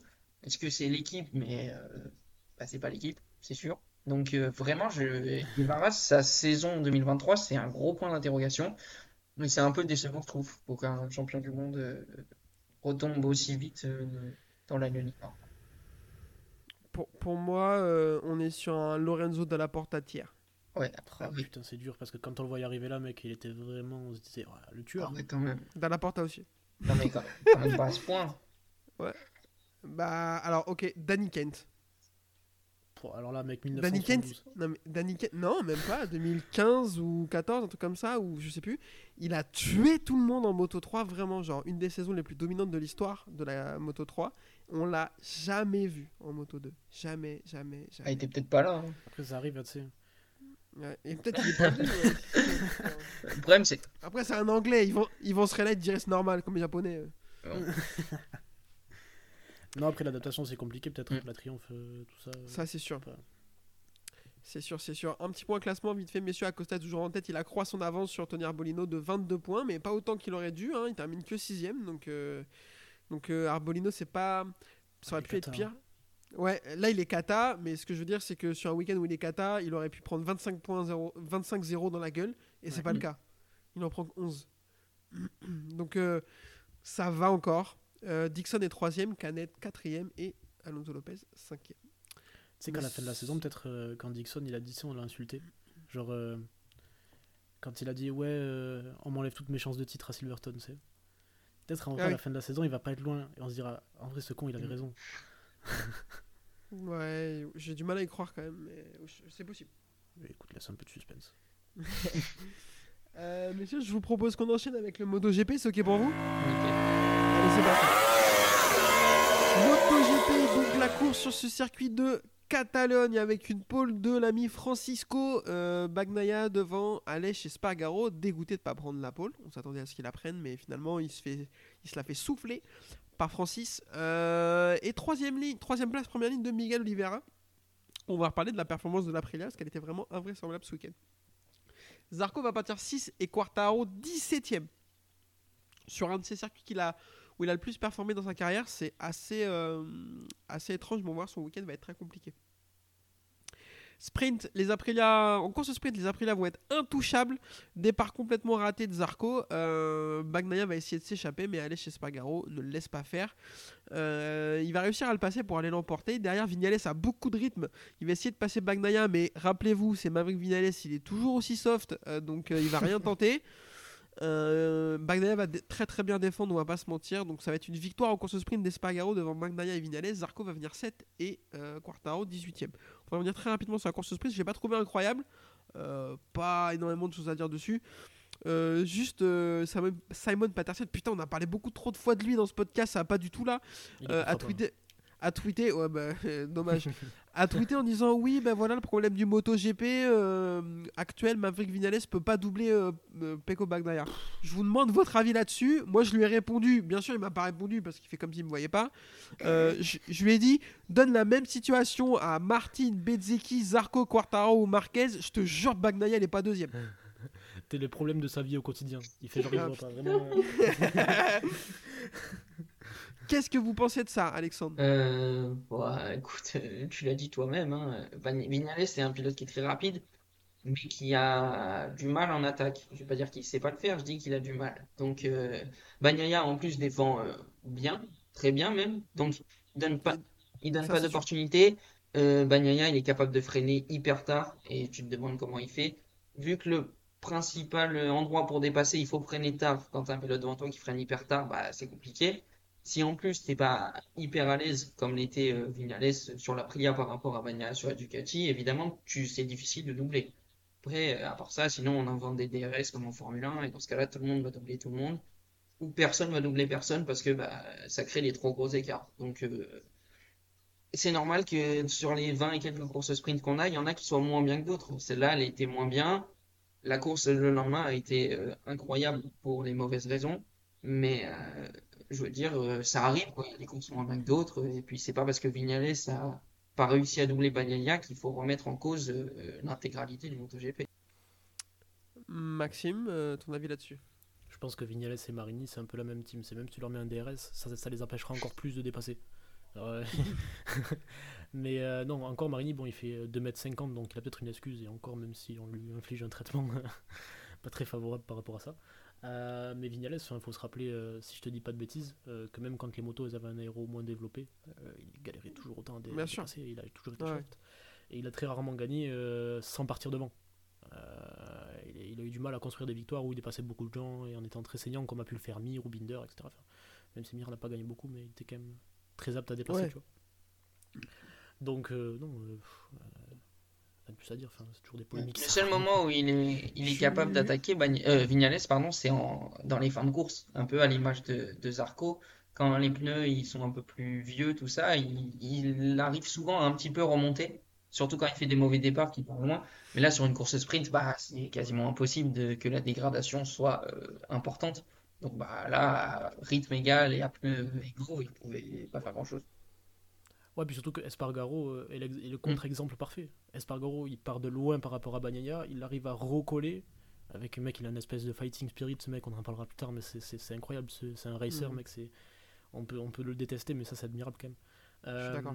et, et mec, il a une facilité avec l'Aprilia à ressortir fort du dernier virage. Il est dans la selle. Et elle pêche en ligne droite presque. Parce qu'il se met à côté, et du moment où il sort de la spi, genre. il- mais. euh, mais il, il a la- il est capable de le faire, alors qu'il est en plus plus grand que Vignales. Enfin, tu peux lui trouver plein de désavantages. Euh, donc, euh, non, non, je pense qu'il n'y a pas, pas d'excuse particulière là-dessus. À, à part que Vignales disait qu'il avait un problème avec son pneu avant, il a traîné un peu le problème tout le week-end. Ouais. Euh, Ça s'est vu hein, à la fin de la course du dimanche. hein. Son pneu, il était dézingué. après, on a vu que le sien. Donc, Ouais. Euh, course du dimanche, du coup, euh, bah, ça va être l'apocalypse au départ. Euh, Bestia est beaucoup trop optimiste à l'intérieur. Il strike Zarco, Alex Marquez, Bezzecchi et DJ Antonio. Donc il va à lui tout seul éliminer 5 des 8 Ducati sur la grille de départ. On est un peu focus là-dessus, sauf que pendant ce temps, un virage plus loin, Bagnaia, lui, il a déjà mis euh, 3-4 dixièmes à tout le monde. Sur le... Il fait un super départ pendant qu'Alex Espargaro rate le sien et manque à quelques milli- millimètres de se faire emporter aussi euh, dans le carnage du premier euh, virage.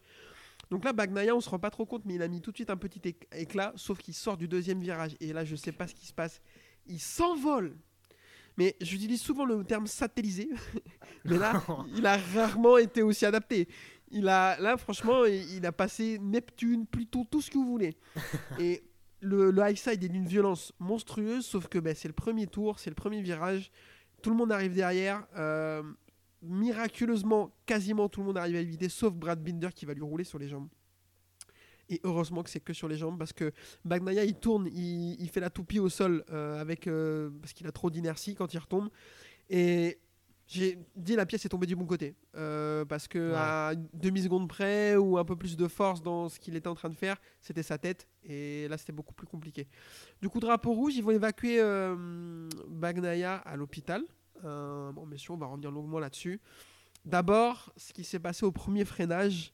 Euh, Johan Zarco va en parler après, pendant son débrief, en disant que il était vraiment très énervé contre Bestianini parce que Bestianini, il dit Bestia va faire de la merde. Ensuite, après, euh, Bestia va le regarder comme si c'était de sa faute et tout.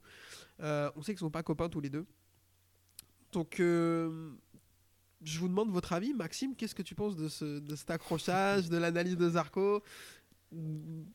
Carte blanche, vas-y.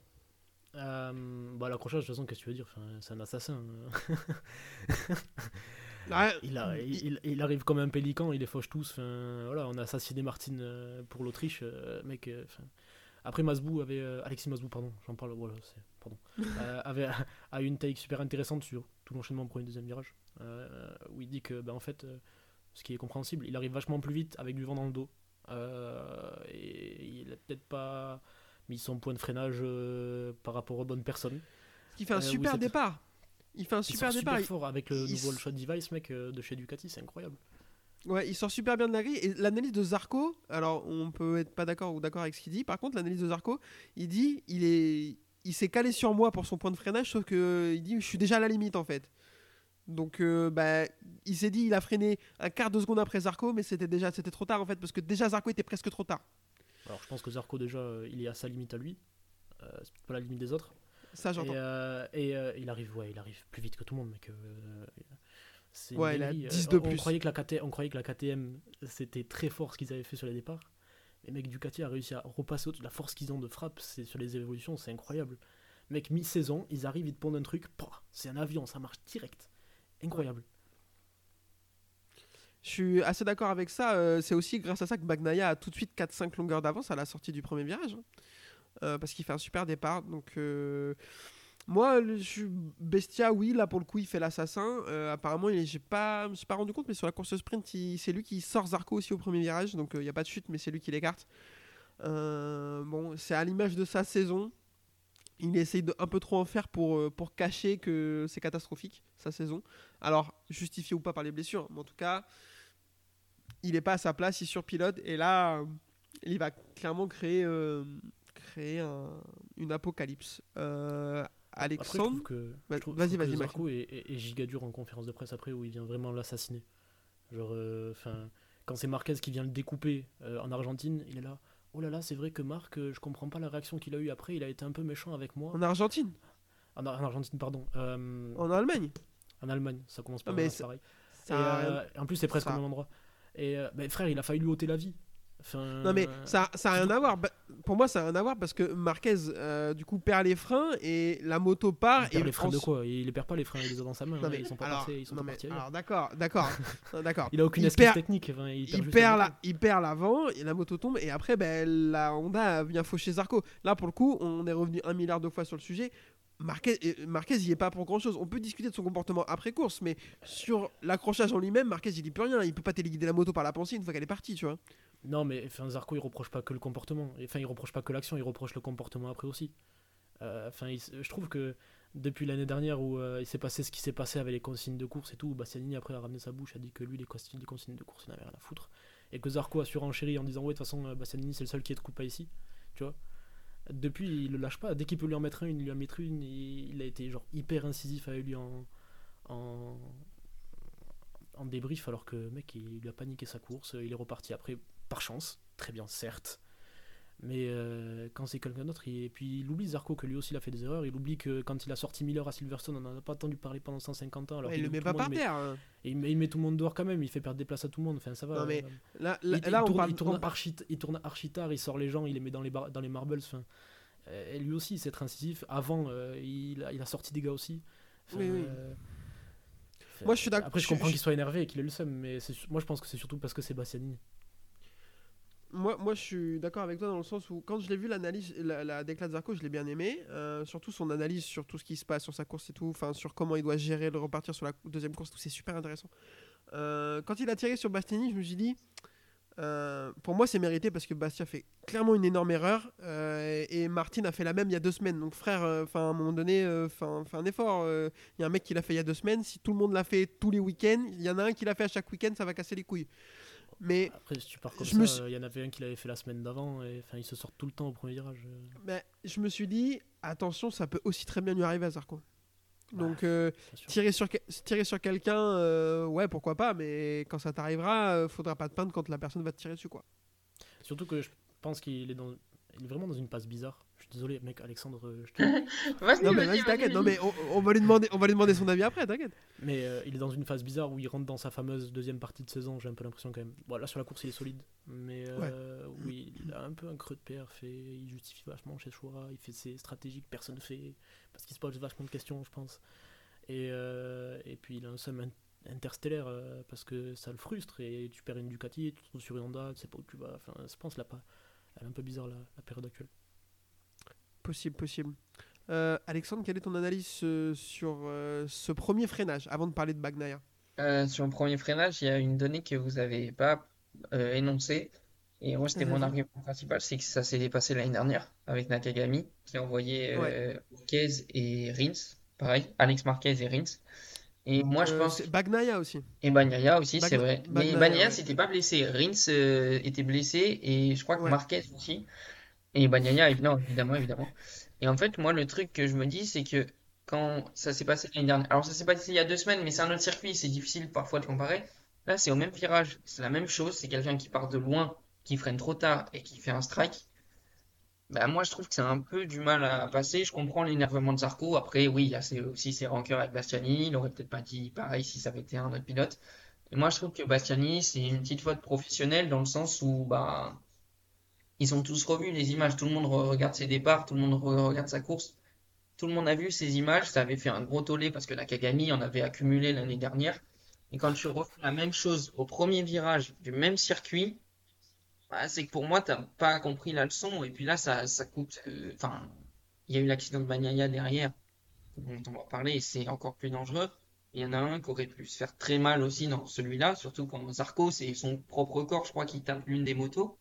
Donc euh, voilà, et puis Bastianini, en plus de se rater complètement, il se blesse. Donc lui, il perd tout, il se fait, dés- Euh, combo. il se fait dézinguer par Zarco, tu- il perd son, sa crédibilité, entre guillemets, sur cet incident. Et en plus, il va être forfait pour euh, ce week-end, vu que c'est Pierrot qui le remplace, et peut-être le week-end à venir, on ne sait pas encore. Donc Tu moi, crois qu'ils vont le forcer à venir s'excuser dans le paddock ou pas Et ils vont le filmer Ah bah oui, la bah, Kagami. quand même. Pardon, mais pas avec cette main-là du coup parce qu'elle est cassée. Non, euh, Il va lui serrer la main. Non, mais clairement, pour moi, c'était dommage. Euh, j'aurais bien aimé savoir si euh, la direction de course en a parlé au briefing des pilotes. Ça m'aurait intéressé de le savoir. J'ai pas eu l'info parce que Ouais. c'est un cas qui euh, est souvent propice ici parce que bah, c'est très très serré comme virage. Ça arrive aussi en voiture, alors c'est un peu moins moins grave. Mais, Spectaculaire. mais ça arrive, donc euh, je me demande s'ils ont revu les images ou quoi, ou si on, on a appuyé sur ce point. J'espère pas pour Bastianini, parce que si la direction de course en avait déjà mis une couche et qu'il fait ça euh, le jour J, il va pas être euh, très aimé de, du steward. Mais bon, pour moi, il est Est-ce qu'il une péna Euh, oui, Ouais. long- Ouais. Ouais, long lap pour sa prochaine course. Ben, il avait pris long lap pour le, Marquez pour la, il avait pris pour la long lap. prochaine. Est-ce que ça va faire comme Marquez du coup? Euh, est-ce que ça Où il va revenir dans 15 courses et du coup il le fera pas? Ouais, mais pour l'instant, il, l'a- il annonce, euh, comme dit Alexandre, au moins euh, forfait pour Misano vu que Pyro sera là et potentiellement pour un des. Et Jap... c'est Japon après. Je sais Mais plus laquelle. Est-ce que Pyro va prendre Ouais, le c'est vrai, lap? c'est vrai. J'ai vu. ah, franchement, il pourrait, parce que de toute façon, il va pas être devant, donc Ah. il prendra sa place. Ouais, ça se verra pas, ça se verra pas très clairement. Par contre, après, je pense qu'il y a un truc, euh, c'est que hum, le vent de dos a pas dû aider. Le mec arrive vrai. comme un boulet, vent dans le dos. Euh, ce que Ma- ce qu'Alexis Masbou disait, c'est qu'avec le vent comme ça, quand il y a vachement de vent, ça peut te faire refroidir les pneus. Euh, ça impactera surtout Peko après. Mais euh, peut-être qu'il y a eu. Parce qu'il la perd vachement, il arrive vachement sur la limite et il a son cul Ouais. qui, va, qui va bouger un peu. Puis je pense qu'il y a un- aussi un certain truc, c'est que quand tu es un pilote, surtout que tu es Bastianini, qui a une certaine confiance en lui, tu es plus fort que les autres. Donc euh, si au premier virage, euh, l'année dernière, Nakagami, euh, il a strike tout le monde, c'est parce que c'est un bouffon. hein. C'est pas parce que c'est la piste comme ça ou quoi. Dans cette tête à lui, c'est non, mais l'autre c'est un bouffon, moi je suis meilleur, donc Mm. euh, moi je peux le faire tranquille, ça le, ça le fera pas, tu vois. Ça aurait été Ouais, ça. ouais. Ça aurait été intéressant d'avoir justement les, euh, les vitesses ou quoi, ou peut-être des courbes, je sais pas quelles données exactement, mais entre la sprint race et le départ du Grand. Prix, pour voir sur quel point technique le vent euh, influe euh, réellement, quoi. Ouais, je suis d'accord avec ça. Euh, N'empêche, je pense qu'on peut le remercier Bastiani parce que grâce à lui, euh, il y a 5 mecs de moins qui vont avoir besoin d'éviter euh, Bagnaia. Et je suis très premier degré quand je dis ça parce que si dans le, le, flot de pilote qui arrive dans le deuxième virage et qui doit éviter Bagnaia qui est en train de faire la toupie par terre, t'en rajoutes 5, est-ce que ça se passe pas différemment? Euh, C'est très possible. Moi, Bagnaia, franchement, sa chute, m'a fait flipper. Limite plus le high side que quand il se fait rouler dessus. euh, parce que limite, il se fait rouler dessus, bah, t'as pas le temps de t'en rendre compte. Plus bon, on a déjà vu ça malheureusement et tout. Enfin, je voudrais pas dédramatiser le truc parce que c'était hyper violent et tout. Ouais, Mais putain, le high side qui prend la vitesse à laquelle ça part, c'est chaud. C'est rarement ça part aussi vite que ça. On voit que que, je- comme si elle avait pas d'électro la- d'électronique la moto. Ouais, comme si le traction il s'était activé trop tard. Exactement. Euh, bah, Alexis Masbou, tu le dis hier, pareil, on a parlé euh, pas mal et il, il disait que, à mon avis, d'après lui, le traction il s'est déclenché euh, un- une fraction de seconde trop tard à cause du pneu trop froid. Puis il est parti comme une balle. Genre, mec, Non, je non, dit, les est- Aprilia vont vite, je m'en vais, je me tire. Et, je suis, et du coup, je suis, dé- je suis déçu. C'est ça me, c'est la première fois que je dis ça. Je suis déçu que Bagnaia. Enfin, je suis toujours déçu quand bah, j'ai pas envie que Bagnaia tombe. C'est pas ce que je veux dire, mais il avait l'air d'avoir la bave aux lèvres. Enfin, genre, vénère de fou. Et ça, genre, Bagnaia vénère comme ça, du sang dans les yeux. On l'a jamais vu. Je suis désolé, tu vois. Et surtout que, surtout que mec, euh, tu, tu vois le temps qui reste en glisse, il la lâche pas. Il se dit, ça va Ah non. j'en ai rien à foutre. Il Mais oui. soude. Là, là, pour le coup, je, je suis le premier à toujours dire ouais, il est. Enfin, je, je, je suis pas très fan de Magnaya, glo- grosso modo, parce que tout ce que j'ai dit sur lui et tout. Là, franchement, je suis 100% d'accord avec toi. La moto à part, il reste soudé. J'en m'en fous. Et, et parce Ah, que, alors aussi, il, il fait une confiance euh, sans borne à la moto. Il sait de façon. mec. Voilà. Donc, je pense aussi que peut-être qu'il y a, il y aura, ça peut avoir un impact euh, s'il revient des Misano, ce qui apparemment euh, prend euh, le chemin, c'est le chemin que ça prend. Est-ce que euh, il va pas un peu trop réfléchir? Moi, je pense pas. Ça, on le saura sur la Je piste. pense pas. Moi, je pense qu'il a réussi à. Moi, je pense pas pour une raison Alexandre. parce que il y a le, le fait de se dire dès le dimanche soir, je reviens. Samedi prochain, enfin vendredi prochain, je suis là.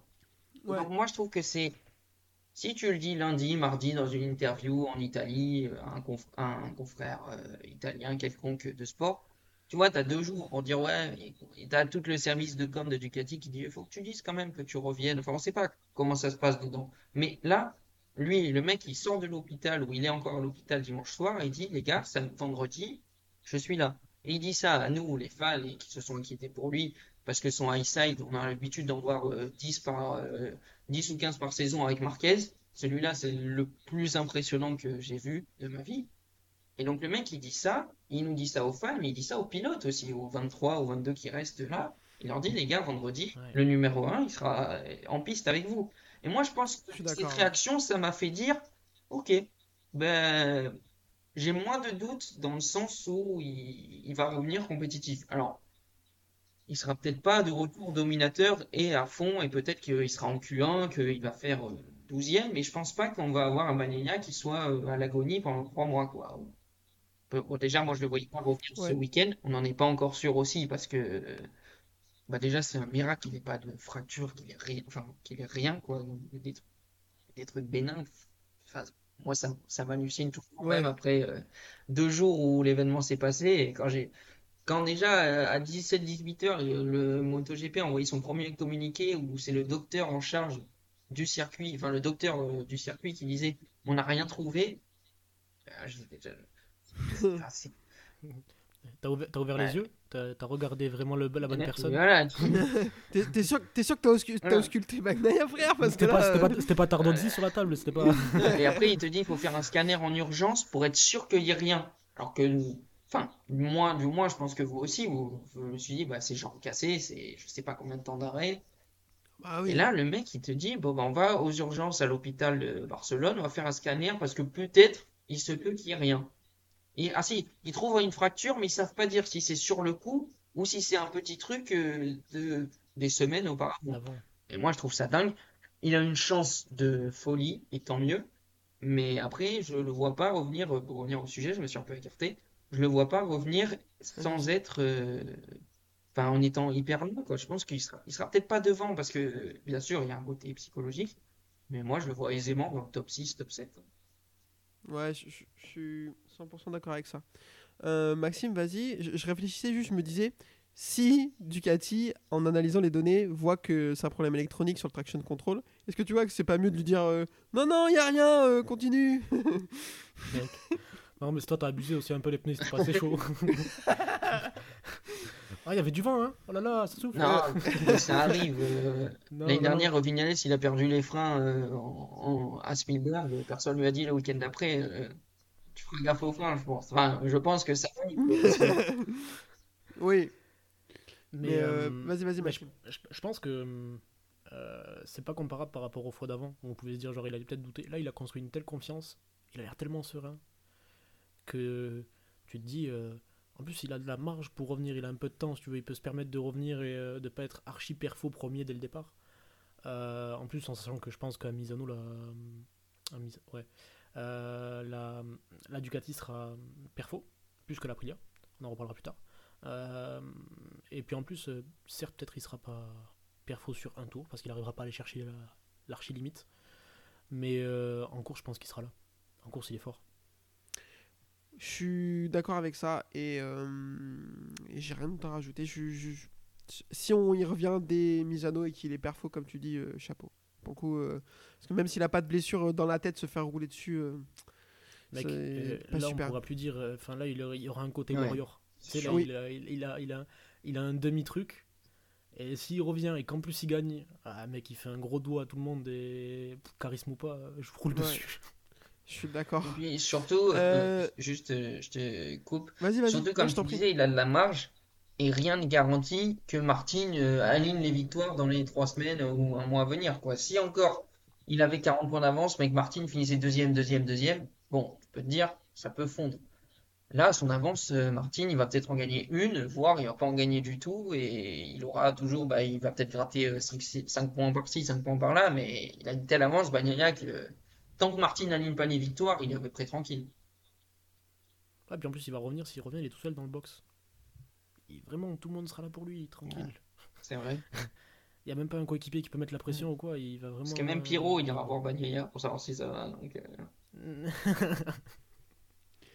Euh, ouais, je suis 100% d'accord avec vous, les gars. Euh, on va voir ce que ça donne, mais je suis assez impatient de voir euh, dans quel état il va pouvoir revenir. On va scruter ça de près. Euh, du coup, drapeau rouge, vous l'avez compris. Deuxième départ euh, avec un all shot de Maverick Vignales devant Aleix Espargaro. Zako part bien de nouveau. Euh, samedi, il a raté son départ, mais là, les deux départs sont plutôt bons. Il se retrouve cinquième. Quarta fait un bon départ aussi derrière. Quarta qui va partir avec l'Aéro 2022. Enfin, même un setup grosso modo 2022. Euh, pff, J'ai envie de dire, Sachant c'est qu'en un peu. 2022, il roulait avec un setup 2021.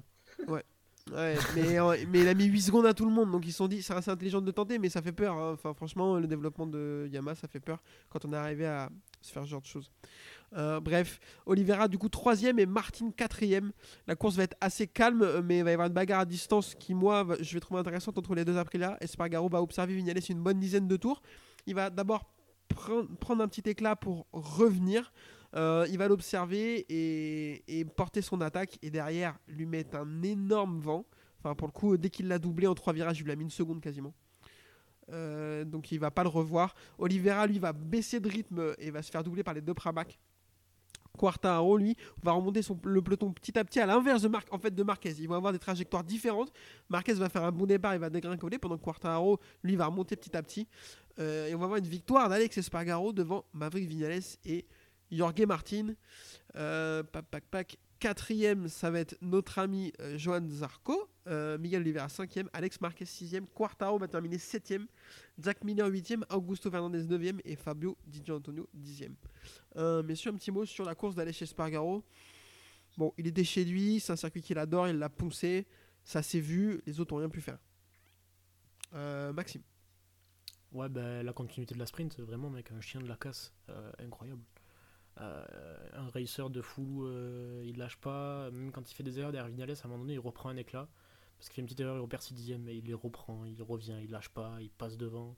Il reste un moment derrière, mais il passe devant après, et après, impossible à rattraper. Donc, euh, non, non, mec, le week-end, euh, vraiment euh, typique Parfait. Aleix Espargaro, il a la moto, et puis en plus, le mec lâche rien, quoi. Trop. La hard, donc euh. Ouais, c'est En un- plus, il avait une petite revanche à prendre sur l'année dernière, donc. donc, ouais. C'est un guerrier, je suis d'accord avec ça. Euh, Alexandre, un mot sur la perf d'Aleix Espargaro. Ouais, bah pareil, en fait, il a tout, la moto, l'envie, la revanche de l'année dernière, euh, le fait d'être à 5 km de chez lui, euh, d'avoir ses enfants qui en plus l'accompagnent sur le podium et tout.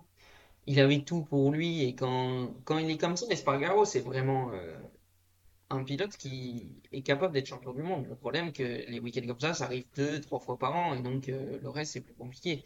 Mais quand il est comme ça, on se demande, euh, enfin on est frustré parce qu'on se dit mais s'il était même pas aussi fort, mais juste un, tout petit peu moins fort tous les week-ends, bah, il serait sur le podium euh, tous les week-ends ou il jouerait le top 5.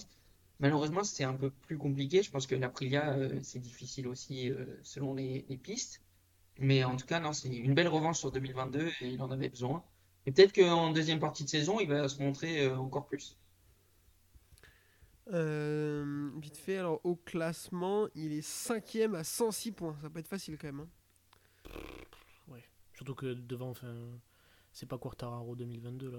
Enfin, Non, et puis en plus, il a pas 106 points sur un mec, tu vois. Non, mais Enfin, il, il a- va pas, il- il, il va pas être titré non plus. Mais euh, Non, non, mais, non, mais c'était juste pour. Parce que moi, je me suis posé la question, je me suis dit, là, ça fait 2-3 courses qu'il est pas mal. Donc, euh, comment il est au championnat, tu vois? Bah, Silverstone, il gagne. Oui, Euh, oui. Spielberg, c'est pas ouf. Là, il gagne. Donc, je me dis, bah, faut voir s'il est si loin que ça au championnat. 106 points, c'est. Ouais. C'est beaucoup. Et du coup, 56 points sur Martin et une trentaine sur Bezzecchi aussi. Donc, euh, si Bagnaia arrive à podium. revenir. Le, le podium. le podium, pourquoi Ouais, pas 30 points, ça Il- va, hein.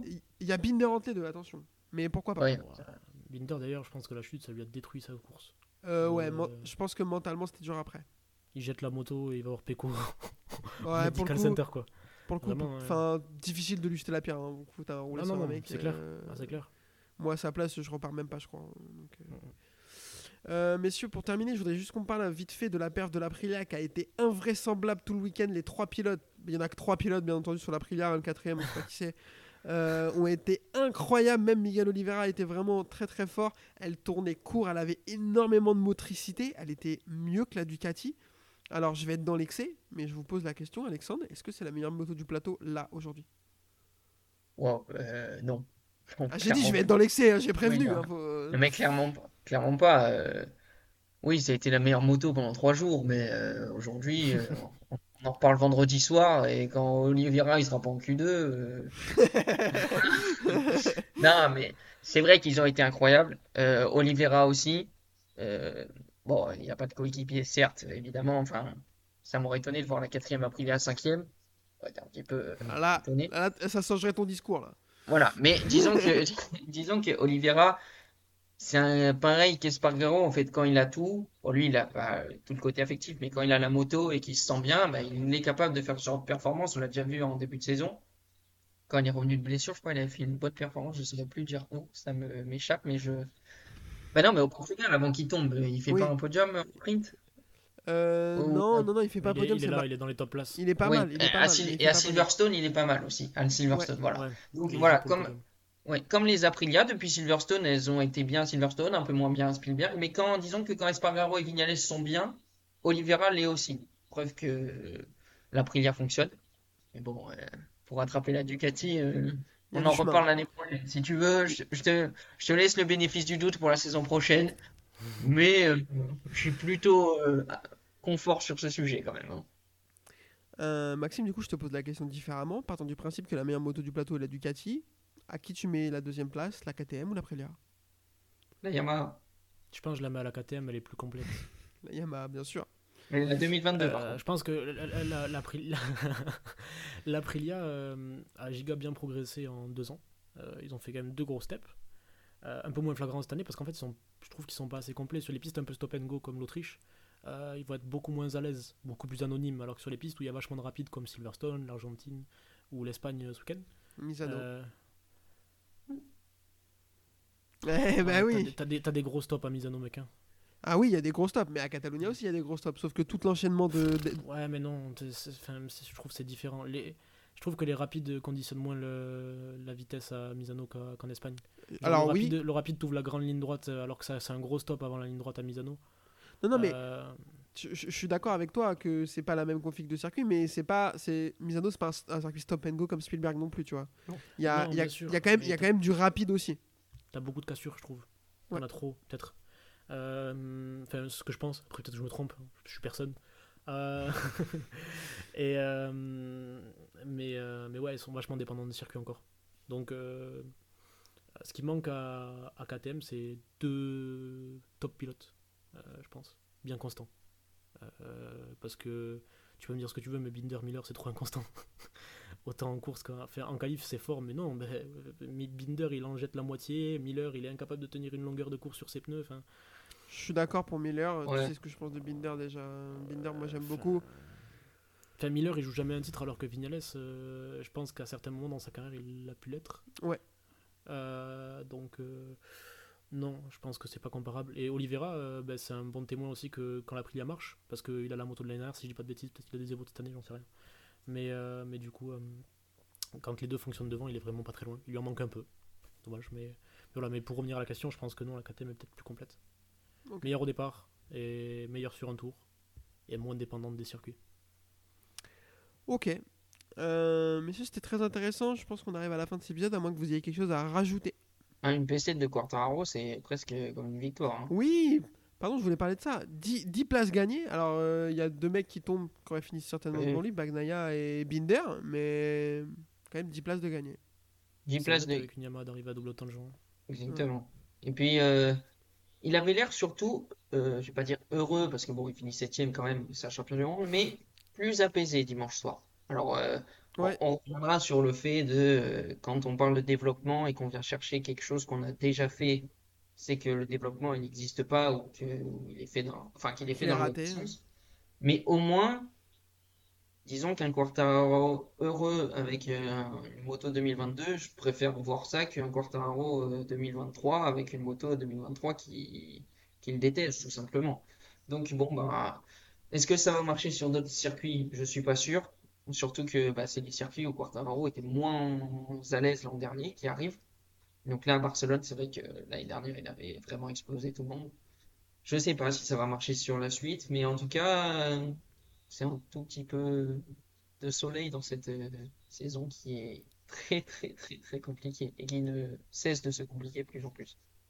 Je suis assez d'accord avec tout ce que tu viens de dire. Je vais pas te paraphraser, Maxime. Est-ce que tu voulais rajouter quelque chose? Non, non, en vrai, je pense que lui, euh, cette saison-là, lui servira vraiment et qu'il s'améliore dans son comportement et dans sa façon de faire.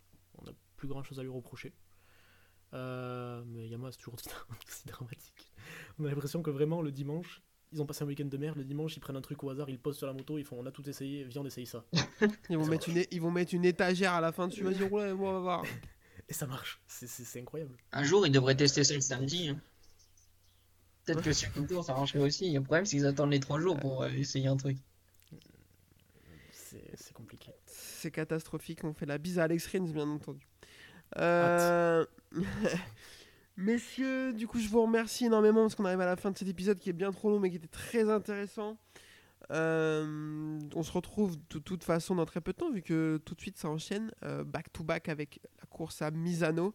Alexandre, mille merci d'avoir accepté l'invitation, c'était très cool. Ça m'a fait énormément plaisir de parler MotoGP avec vous et puis euh, hâte de suivre vos prochaines aventures. Eh ben, écoute, il n'y a pas de souci. Euh, vous retrouverez ces réseaux sociaux sur Twitter. Je, je mettrai son Twitter euh, quand je posterai l'épisode.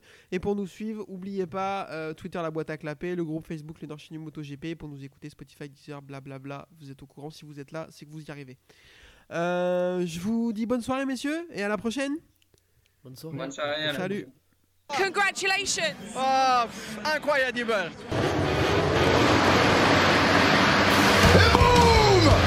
Simoncelli fights back. Loves to be aggressive, doesn't it? But in the future happen something with you, will be a problem. Okay. I will be arrested. We don't need to shake hands. We are okay. Rossi runs him out! Rossi ran him out!